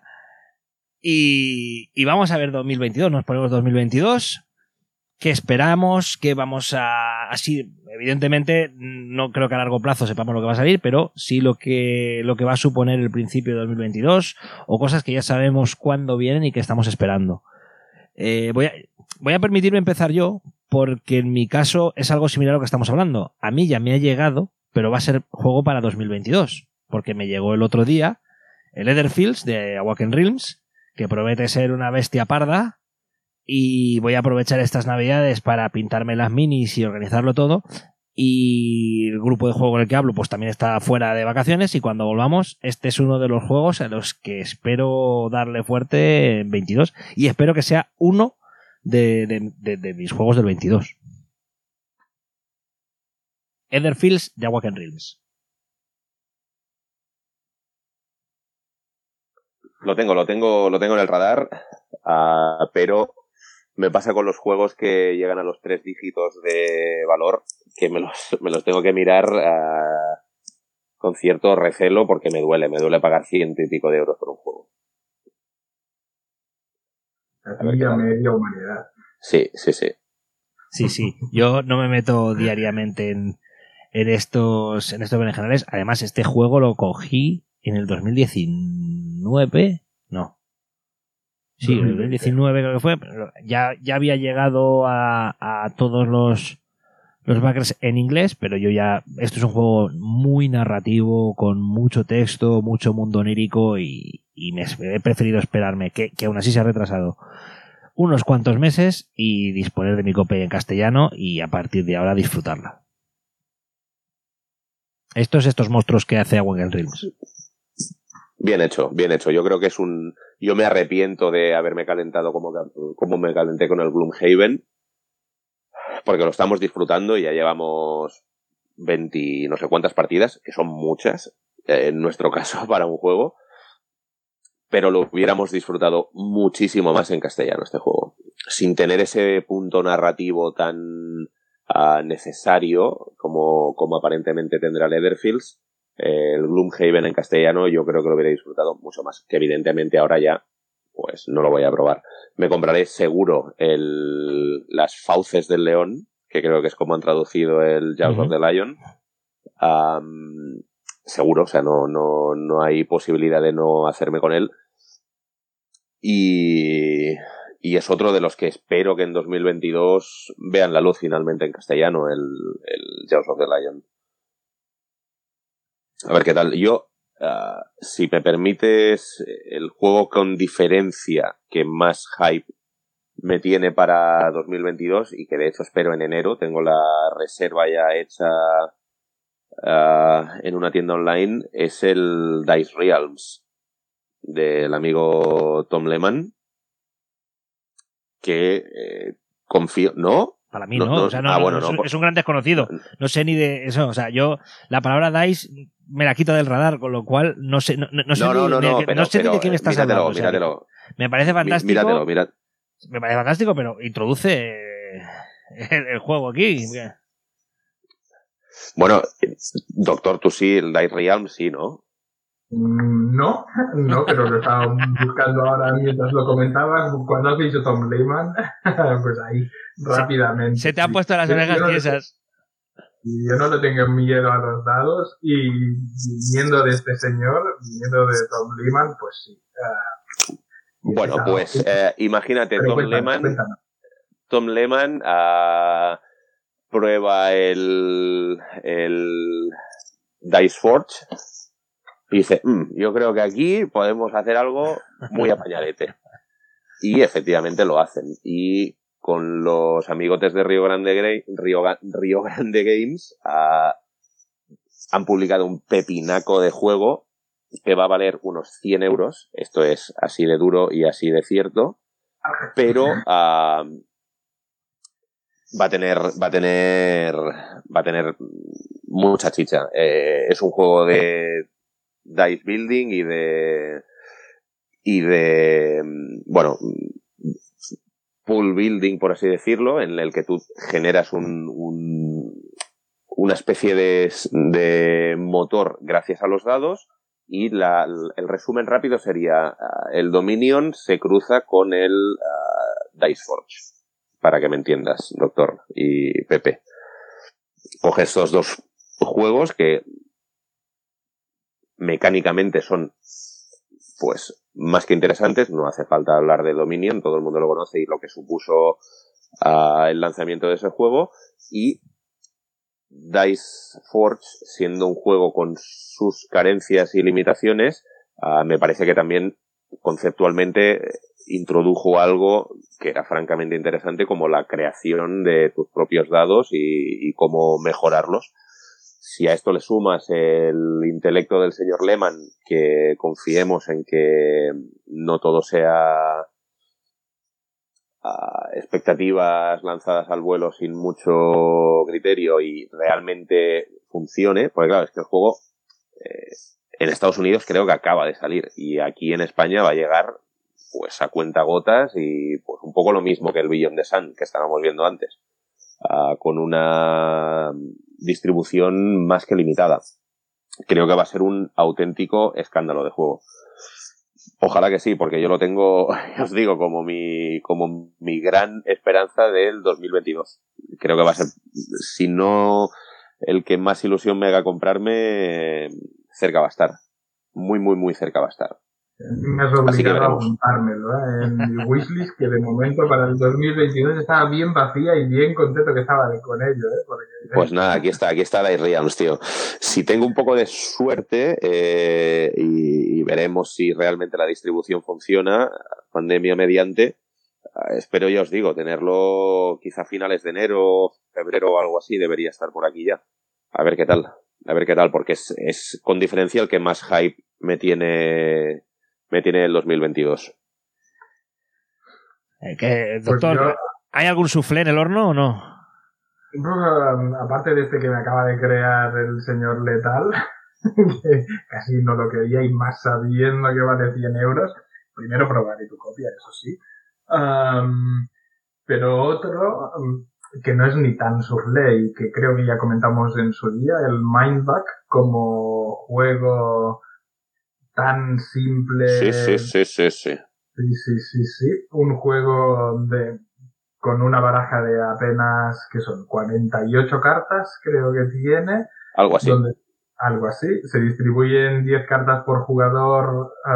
cada jugador jugará la partida con esas 10 cartas que, y intentas hacer que el otro jugador llegue a 0 puntos de vida, pero en este caso no partimos de 20 ni de 50, sino de 3 puntos de vida. O sea que con 3 ataques directos al otro jugador ganarías la partida. ¿Cuál es la gracia? Que cada una de estas cartas tiene sus habilidades, muchas de las cuales se aplican en el momento de bajarla, de jugarla, y o bien bajas una carta, o bien atacas con una carta. Las cartas también tienen sus distintas habilidades a la hora de atacar. Tú cuando atacas al otro jugador puedes parar con tus criaturas que hayas bajado. algunas resisten más de un ataque, algunas solo las pueden parar, otras que tengan esa misma característica, otras solo con dar un golpe ya matan, etc. Pero la gracia de todo esto es que en realidad cada uno tiene dos bichos mentales, dos mindbugs, que permiten es decir, dos veces durante toda la partida, controlar una criatura que juegue el otro en ese momento. Y tanto el efecto de bajar la criatura en ese momento como después quedarte la criatura, se la queda el otro jugador. Y es un juego de ah, donde el bluff, donde el faroleo importa mucho porque uno, sabiendo que el otro le puede controlar la criatura, intentará bajar tal vez no la mejor carta que sea en ese momento, sino la que, no la más poderosa, sino quedándose la más poderosa luego en la mano para que no se la puedan quitar o para tener más posibilidades de éxito luego. Muy, muy simplificado. Está la mano de Richard Garfield detrás, pero Richard Garfield no es el diseñador principal. El diseñador principal fue un alemán o un, un escandinavo cualquiera, que no, no recordamos el nombre, pero que el señor Richard Garfield luego le puso su mano de oro detrás y el juego que no está disponible todavía porque pasó por campaña de Kickstarter pero he podido jugarlo la versión que, efectivamente alguien se trajo de ese porque alguien se lo pidió y me gustó mucho esa simplicidad lo que conseguía con tan poco y, y es brillante. uno de mis minijuegos para el año que viene, que cuando llegue, cuando esté disponible en todas nuestras tiendas, seguramente acabará No sé si sabes, eh, os cuento la historia detrás del juego, que es brutal.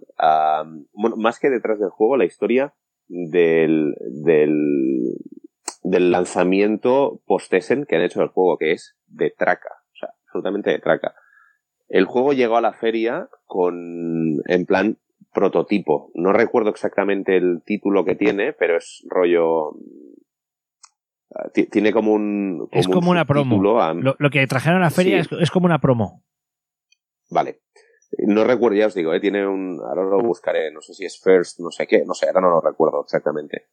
Ah, secundando y, estando 100% de acuerdo en lo que comenta el doctor, eh, el juego me parece brillante para tener lo que tiene, que son 40 cartas. Y ya en la feria fue eh, llamativo el hecho de que por una, una cajita de cartón con 40 cartas. First Contact, creo que es. First, first Contact, correctísimo. Ah, te pedirán 15 euros.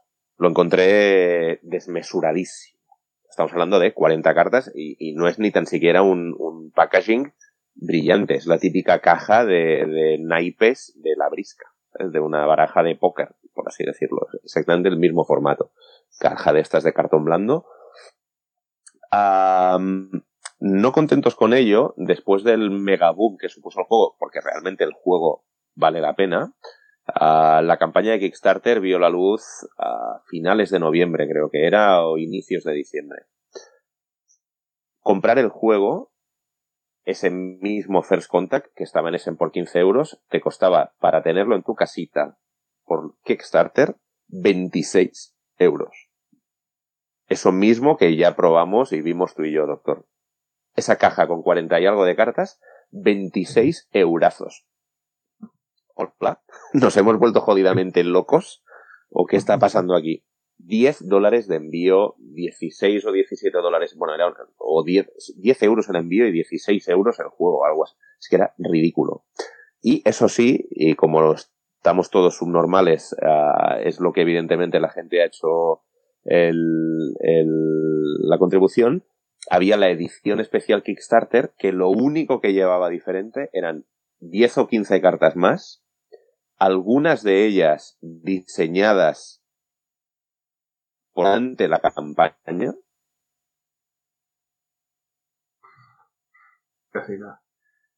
En este momento hemos perdido al, Letal que nos estaba contando una apasionante historia sobre el desarrollo ah. de Mindback. Hola, Letal, volvemos a tenerte. No sé si volvemos a tenerte. Sigue congelada, la, la, imagen sigue congelada y la voz la hemos vuelto a perder. Ay, miren, mira que resultaba prometedor esto. Sí, sí. Pero vuélvete a conectar con otro dispositivo, como estaba haciendo todo el rato, por cierto la gente no lo habrá visto porque esto no se ve, solo se oye, pero el señor Letal ha entrado y salido varias veces con varios dispositivos distintos. Sí, sí, perdón, perdón. perdón. Perdón, pero no, no sé en qué punto he cortado, pero se está diciendo que esta, esta frivolité de estrategia de Kickstarter en la que añadían eh, X cartas más y cambiaban el formato de la caja por una caja exclusiva de Kickstarter, en lugar de valer 25 euros, vale 35 euros una cajita con 60 cartas. Casi nada.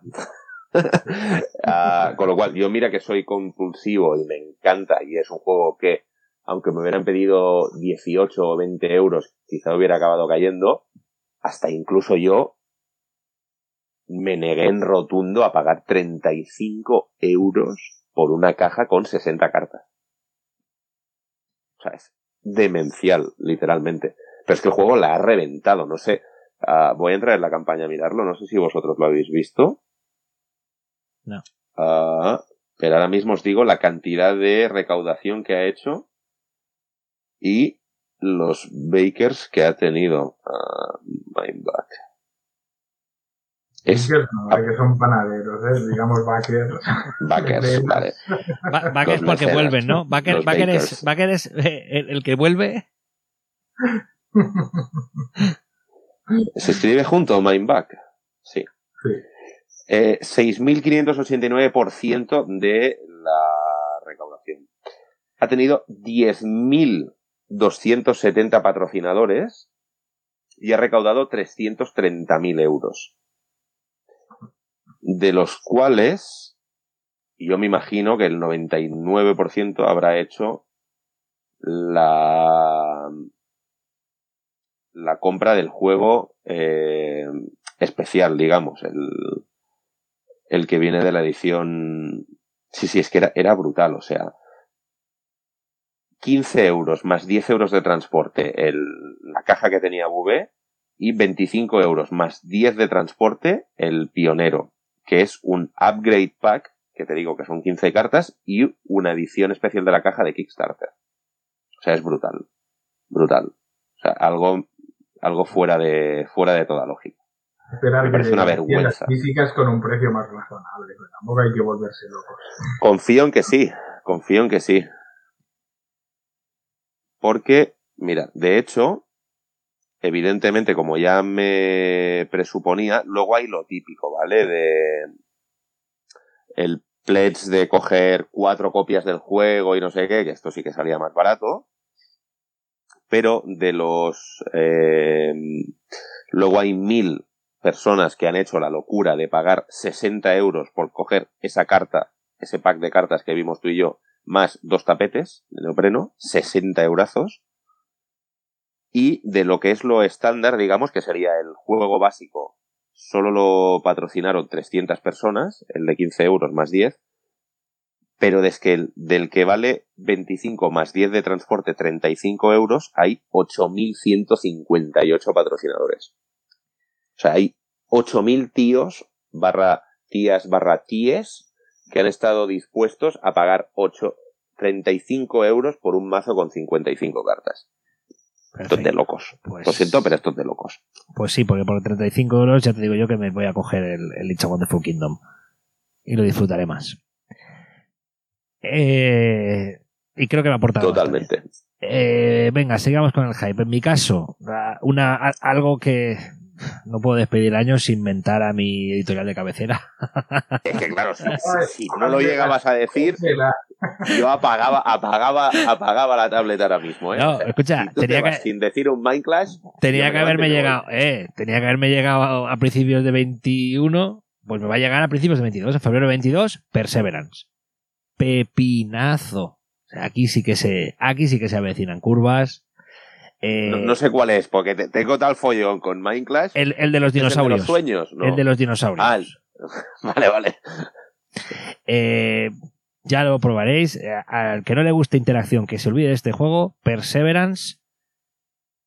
Mm, hostias como panes. es un juego con muchísima tensión. festival de la interacción y, y una goza. Un momento, un momento. Estaba mirando las imágenes mientras nos lo contabas he visto dados. Sí. He visto dados Colocación de dados. Es que, es, o sea, es que pierde, pierde el criterio. O sea, no. si, si, está Minecraft detrás, no, no, como si le dan un juego que solo tenga dados. no me obligas a mutearte. Eh, doctor, es muy es un colocación de dados en el que la cara del dado prácticamente da igual. Lo importante es el color. Y lo, o sea, eh, tienes un montón de casillas para colocar. Un momento, que Pepe se va a retractar de todo. No, no, no, no, no, yo te lo, yo te lo explico. No, no, no, no, porque además tengo, te, puedo reconocer que hasta que no lo pruebe no lo va a que dije, hostia, los dados, a ver qué me van a hacer. Y, y, efectivamente, es, es un colocación de dados en el que prácticamente la cara, salvo, a ver, eh, tiene eh, cinco sitios donde puedes ponerlos y en cada sitio pues hay como cuatro espacios pues los espacios inferiores, que son tres o cuatro, no tienes limitación de cara y en uno o dos de cada sitio tiene que ser una cara concreta. Y puedes pagar un recurso para girar la cara, el dado a la cara que quieras. O sea que no es un si me sale bien y si no también. Eh, por ahí no va. Pero es un, es un juego de mayorías con muy mala leche, muy mala leche y, y no apto para el que quiera llevarse bien con el que está sentado al lado. Hasta ahí lo dejo con el añadido de que en este juego putear no te sale gratis. Y eso es un giro de tuerca muy chulo. Porque la manera que tienes de quitar a la gente la mayoría es que te entren los dinosaurios por arriba. Y los dinosaurios le hacen daño, digamos, al que está colocado en ese. en, en, esa, en esa zona. Pero es que el que provoca la estampida se lleva los mismos daños. Con lo cual, tienes que tener un equilibrio muy chulo y putear no es gratis. Yo lo, he jugado ya varias veces y tengo una ganas de jugar en físico que, esto es un pepino. Y para que me hables de Minecraft, vosotros creo que no estabais, fue en otro programa, ya lo dije. Voidfall es el, el último Kickstarter que sacó Minecraft, yo pasé, lo he probado y me parece. Sí, esto lo recuerdo, esto, y me parece esto lo recuerdo y me pareció, me pareció alucinante. Me pareció alucinante que estuvieras out. Sí, porque tenía las dos cosas necesarias para que me gustara, espacio y Minecraft. Y no. Siguiente. A ver, ¿qué más hay por ahí en el horno? Esos sufles. Venga, sacar esos sufles. Bueno, yo el que tengo ahí en plan.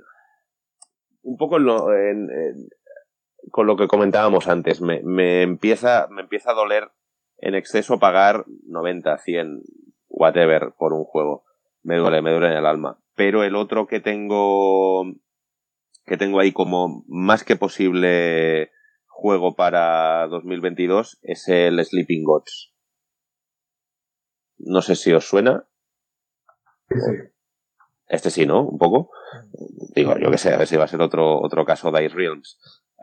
este sí que evidentemente confirmadísimo por maldito y también pues con este ah, componente de narración extrema, eh, de casi rol, pues fui, fui prudente y me esperé, porque estuve tentado a hacer la compra en inglés, pero no, me lo estuve mirando bien y no. No voy a cometer el mismo error otra vez que hice con el Gloomhaven y me voy a esperar, me voy a esperar a que salga en castellano, a que tenga un poco. Sí que es verdad que el amigo de Maldito uh, hace tiradas bastante cortas de los juegos, entonces tienden a agotarse muy rápido y luego te tienes que esperar a que haya la segunda, la tercera o sucesiva edición y esto me, me, me jode un poco a veces. Pero creo que el, el Sleeping Gods va a ser uno de los juegos de 2022 prácticamente seguro. Esto tiene todo La- el- todos los números para esperarse al castellano, ¿eh? O sea, no es, un- No, no, es una sin duda, locura sin duda. meterte en, en esto. Es una locura. Pero todo el, todo el bombo y platillo que lleva detrás. Además me llama, me llama mucho la atención por ser el, el diseñador que es. ah, que era un tío que yo tenía muy en nicho de juegos más tipo filler, eh, Ryan Laukat. Entonces me sorprende que se haya aventurado en este, en este follonarro. Así que veremos, veremos a ver. Es, bueno, tú, eh, Doctor, lo tienes más. Bueno, no, Más no- que- no es, no es tipo filler, ¿no? Él se ha ganado su fama con el arriba y abajo. Bueno, Bueno, la fama realmente la ganó con el Imperio en 8 minutos. Ese fue su primer gran sí juego. era Casi, casi un filler. Pues un filler absoluto. ahí, en plan eso, el supercoco de lejos y cerca, arriba y abajo, y, y ahí siguió con esta vena, que yo los he probado y tampoco encuentro juegos correctísimos, pero no, no me han llegado lo suficientemente como para que me metan directamente en un Sleeping Gods, que sí, tiene muy buenas críticas, ¿eh? pero bueno, probaré vuestra copia, por muchas buenas críticas que tenga. Muy bien. Hemos, Hemos vuelto a perder la letal, sí, hemos vuelto a le perder. hemos vuelto a perder, le hemos Muy vuelto- personal este. Te, te- te hemos perdido un momento, dinos, ¿qué era Ah, eso? perdón, perdón. Creo que va a ser un juego muy, muy de experiencia lúdica en solitario. Creo, es la sensación que a mí me da. No, es que no me da para la, no me da para todo la vida. O sea, estoy en un momento que, que ah, estoy comprando tanto juego a uno y a dos. O sea, tengo, por ejemplo, el mini rogue, que le tengo unas ganas loquísimas y no he tenido tiempo para probarlo todavía. Sea, es que no. Y por eso empieza a darme miedo que mi tendencia hacia el juego en solitario ah, me acabe me acabe devorando. Porque. Y te tiene que llegar el Reliquias de Rekihabara, ¿no?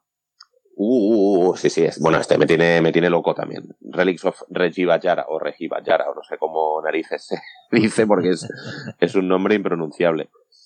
Pero, bueno, es que si miro todo lo que tengo pendiente para llegarme, no está mal, ¿eh?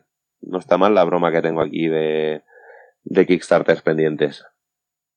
No está nada mal. Pero este, este Sleeping Gods yo creo que va a ser de los, de los hits del 2022 por ejemplo, no voy a incluir en la lista, pese a haber también, como buen hijo de vecino, pagado los 100 euros del Kickstarter, el Mythwind, otro de los juegos que ha hecho muchísimo, muchísimo, muchísimo ruido en, a finales de este año. Pero me metí un poco por, por, por lo bonito. Eh, Ay, qué, qué, bonito que se ve. Ay, ay, ay, qué chulo. Pero sin, sin tener tanta esperanza en, en la experiencia lúdica que me va a aportar. De confesar que ese fue un calentón y, y no tengo miedo a decirlo. Por eso no lo, no lo voy a incluir en mi, en mi lista de hotness, pese a estar más dentro que, que, que nada, porque, porque pagué como, como un pepe los ciento y pico de euros que valía. Pero bueno, ve- veremos a ver qué pasa con el Midwind. Doctor, algo más por ahí, ¿no?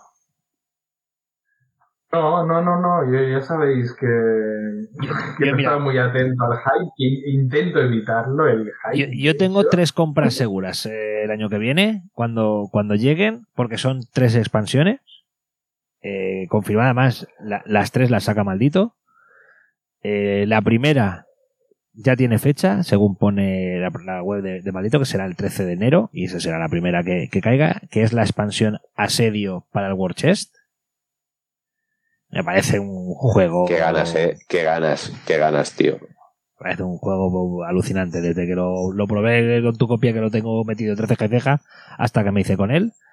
Y esto es lo típico de ¿la expansión será necesaria? No. ¿La voy a tener? Sí. No, no- Sí. no hay, no hay más preguntas. Debería. Es la segunda expansión, Es ¿verdad? la segunda expansión, sí, sí, correcto. Eh, la otra expansión que también voy a, a- a comprar seguro y que se retrasa creo que a febrero es la expansión del Bonfire, la de árboles y criaturas. Qué Me buen juego, Bonfire. a mí me ha gustado mucho el Bonfire. Le aporta... Y, y se lo tenemos que... Se lo tenemos que enseñar al doctor, el Bonfire. Creo que le va a encantar. Sí, Creo que es muy de su rollo. creo que sí. Y, y en la próxima quedada que hagamos, doctor, recuérdamelo, porque creo que, que lo vas a disfrutar el Bonfire. Me lo apunto, me lo apunto. Sí, es, es este euro clásico que nos ha gustado siempre eh, de, cu- de cuando de cuando Fel se siente a hacer cosas decentes. Y la tercera expansión que la tenía, además la había comprado en una preventa en inglés original y al final la cancelé por cuatro decisiones que tomaron que no me gustó un pelo, hablé con ellos, me devolvieron la pasta y encima la saca maldito en castellano, que es la expansión del Flick of Faith, del golpe de fe, de Cataclismo. Eh, a mi hijo le encanta el, el golpe de fe, o, yo- o Flick of Faith, como lo tengo yo, y cuando le dije que había expansión, vamos. Al lío. Yo creo que es agradecer a la expansión de ese juego, porque sí que es verdad que está un pelín limitado en rejugabilidad. Un pelín. O sea, una vez has jugado cinco partidas, has visto todo lo que tenías que ver de ese juego, y todo se reduce a la destreza y Sí. poco más. Y yo creo que ese juego va a agradecer una expansión. Le- Además, los personajes me parecen un tanto desiguales en el juego base. Sí. Hay poderes que están muy bien, hay otros que son muy reguleros. Sobre todo hay algún, alguna facción que, que- que te dan a elegir entre dos personajes que dices, que, que no ves la elección, dices, no, no, no, es este, Eh, que no esos el son otro". igual de malos. No, no, o, o- o uno está completamente, vamos, a, a años luz del otro. No, pero está muy bien, está muy bien el Flick of Faith. Esas tres son compras seguras que tengo el año que viene y son todo expansión. Yo la única expansión que tengo fija, que de hecho ya me la he comprado y tiene que llegar en muy breve, es la del Parks. Que el Parks me parece un, un pequeño tesoro. Ah, ahora, de hecho, creo que llega la edición en castellano también del juego. Un, un juego familiar muy, muy, muy sencillito, pero tan agradable de jugar, tan placentero, que tiene, tiene una magia que es, es difícil de encontrar hoy en día en, en los juegos. Me parece una, una cosa súper refinada, súper bonita, y sabiendo a lo que vas a jugar, am, lo disfruto muchísimo. Y aparentemente la expansión es un must. Con lo cual es la que, es la que voy a. Supongo que me llegará a principios de enero o así. Y la espero. La espero con muchísimas ganas, la expansión del Parks. Pues yo para, para cerrar mi lista, y esto es eh, casi, vamos, estará ahí, me, interesará ver cuándo sale y estas cosas, pero no, no voy a salir corriendo ni mucho menos a por él. Fue un juego que tuve el placer de probar en, en Essen y ya os digo que si, si allí hubieran tenido copias me lo hubiera llevado. Lo que pasa es que, bueno, ya sabemos cómo está todo el tema de producción, transporte, etcétera.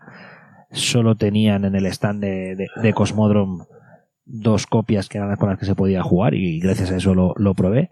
Es otro juego abstracto, este sí que es hasta cuatro jugadores. Rivalizaría en, en segmento de juego, que no en juego en sí, a lo que vendría a ser un azul. Es este, este, este segmento de juego. Y es un juego que se llama Astrum. Es, es un juego de, de- para jugar con unas fichas y crear una especie de patrones de unión de estrellas me pareció muy chulo, lo disfruté y ya te digo, allí mismo me lo hubiera llevado, pero de momento no, no se sabe ni cuándo ni cuándo va a estar. Pero a este sí que le quiero echar un ojo a ver cuándo, cuándo se hace realidad. Lo tengo, lo tengo, lo tengo en el radar desde que lo dijiste y tiene, tiene buena pinta, la verdad. Yo, de hecho, eh, concluyo con dos.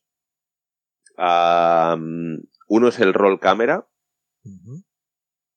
Que va a llegar en castellano, porque esto es de los que ya podías hacer el Kickstarter ah, solicitando la, la edición en, en castellano. Y tiene, tiene una pinta increíble. Ujú. Creo que va a ser un, un muy buen juego familiar plus, por así decirlo también.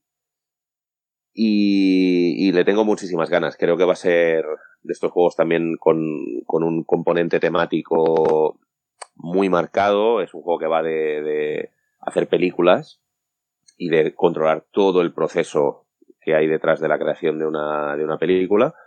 Con un, con un arte genial, con un trabajo detrás súper, súper cuidado y súper mimado y es, es, una de las apuestas fuertes que tengo para 2022 también, en mi, en mi top 5, te diría, de, de, calenturas y de, y de ganísimas de recibir. Y acabo. Sí, yo, espera, antes de que digas este, yo este, sé que vosotros lo tenéis y me, me quiero esperar a ver qué, qué comentáis, porque esto es. Tú sabes que en Essen a veces se tienen muy malas experiencias de un juego que no es que el juego esté mal, sino que te hacen una explicación horrible y que intentas hacer unas preguntas y, no saben ni contestarte y la explicación es peor. Pues esto me pasó con el Roll Cámara. Entonces, como tengo claro, y ya llevamos unas cuantas, unos cuantos viajes a y tienes unas cuantas experiencias como para saber que la mala experiencia que has tenido no es que el juego no vaya, sino que aquí te han hecho, te lo han explicado mal, no te ayudan con la respuesta y que en cinco minutos tú no te puedes aprender cómo funciona un juego si te dan las instrucciones y tú lo tienes que aprender tú. Este lo tengo, lo tengo apartado la experiencia en ese fue muy mala, pero no lo tengo tachado por, por lo que te digo, porque creo que esto fue la experiencia y la mala explicación que nos dieron. A ver qué me decís vosotros. No el juego. O sea, yo no creo que el juego sea malo. Creo que tuve una muy mala experiencia y no quiero, no quiero trasladarla al juego. A ver, ya te contaré. Yo lo tengo, evidentemente, con unas expectativas altas, porque lo que vi de la campaña me pareció muy chulo y, creo, creo que va a estar muy bien. Veremos pero con el que quiero acabar, y, creo que es una, un, claro ejemplo también de mi, de mi afán coleccionista, ah, es un juego que seguro que cuando os lo diga no tenéis ni idea del que es. O sea, pongo la mano en el fuego. Se llama The Light in the Mist. Madre mía. Vale, este, este es el título. Y es un juego compuesto por un mazo de tarot. con un arte absolutamente alucinante, o sea, es una auténtica virguería, una historia cerrada, durará la campaña que hagas, según pone en, BGG y en, y en la campaña también te lo anunciaban, entre 300 y 500 minutos. Y de, de mediante un puzzle que se va generando descubrir o encontrar, más bien dicho, a alguien que se ha perdido. Y tienes que, mediante una simbología que está dibujada en las cartas, resolver ese puzzle.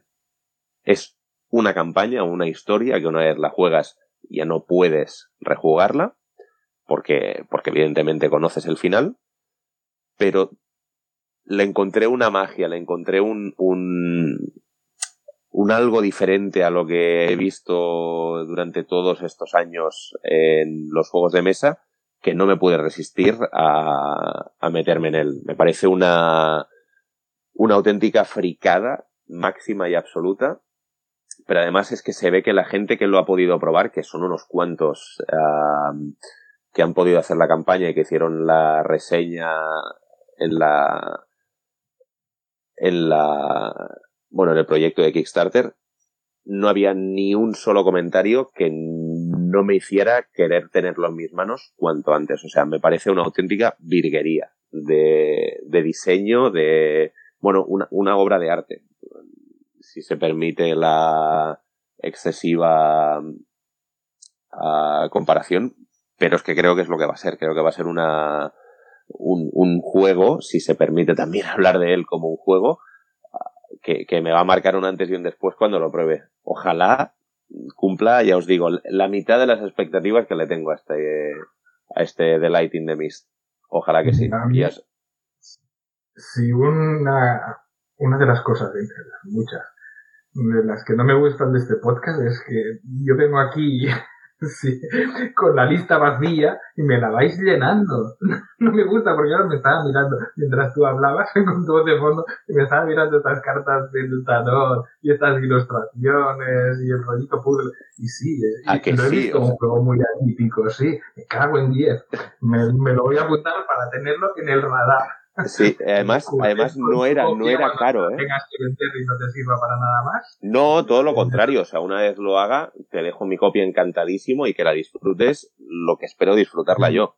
Y cuando la acabes, pues la acabas y me la devuelves y ya está. Pero, pero tiene una pinta alucinante. O sea, estuve, cuando lo vi fue como, uff, un tarot. Qué es esto exactamente, porque es un tema que me llama cero, evidentemente. No, no. Y estuve viendo cómo funcionaba, mirároslo luego cuando tengáis más un, cinco minutos para chapardear un poco, cómo funciona el sistema de descubrir a esta persona que se ha perdido y cómo las, la simbología y todo lo que hay dentro de las cartas te, conducen a, hacia el camino a encontrarlo, me pareció brillante. O sea, una, una aventura súper entretenida de jugar. Evidentemente es solitario, claro. Pero en esa, en esa línea estamos.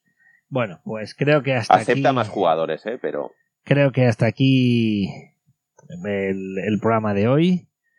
Desearos desde Troquel Connection y a cada uno de vosotros que paséis unas muy buenas fiestas. Id con cuidado. Espero que a la vuelta del año que viene encontraros a todos otra vez, que pasemos lista y que no falte ninguno y que lo podáis celebrar con, con toda vuestra gente. Así que felices fiestas a todos y un troquélico año 2022. Que vaya muy bien. Gracias. Mejor que 2021, eso lo tenemos clarísimo, ¿no? Así, sí. así como dijimos que 2021 sería mejor que 2020, pues clarísimo que 2022 será mejor que 2020. Seguro que sí. Un abrazo a todos y todas. Bueno, ya que no está Bubu, a falta de Bubu, acordaros que podéis encontrarnos en nuestra página web, www.troquelconexio.com, en Twitter y en nuestro grupo de Telegram. Dicho lo cual, felices fiestas a todos. Adiós. Adiós.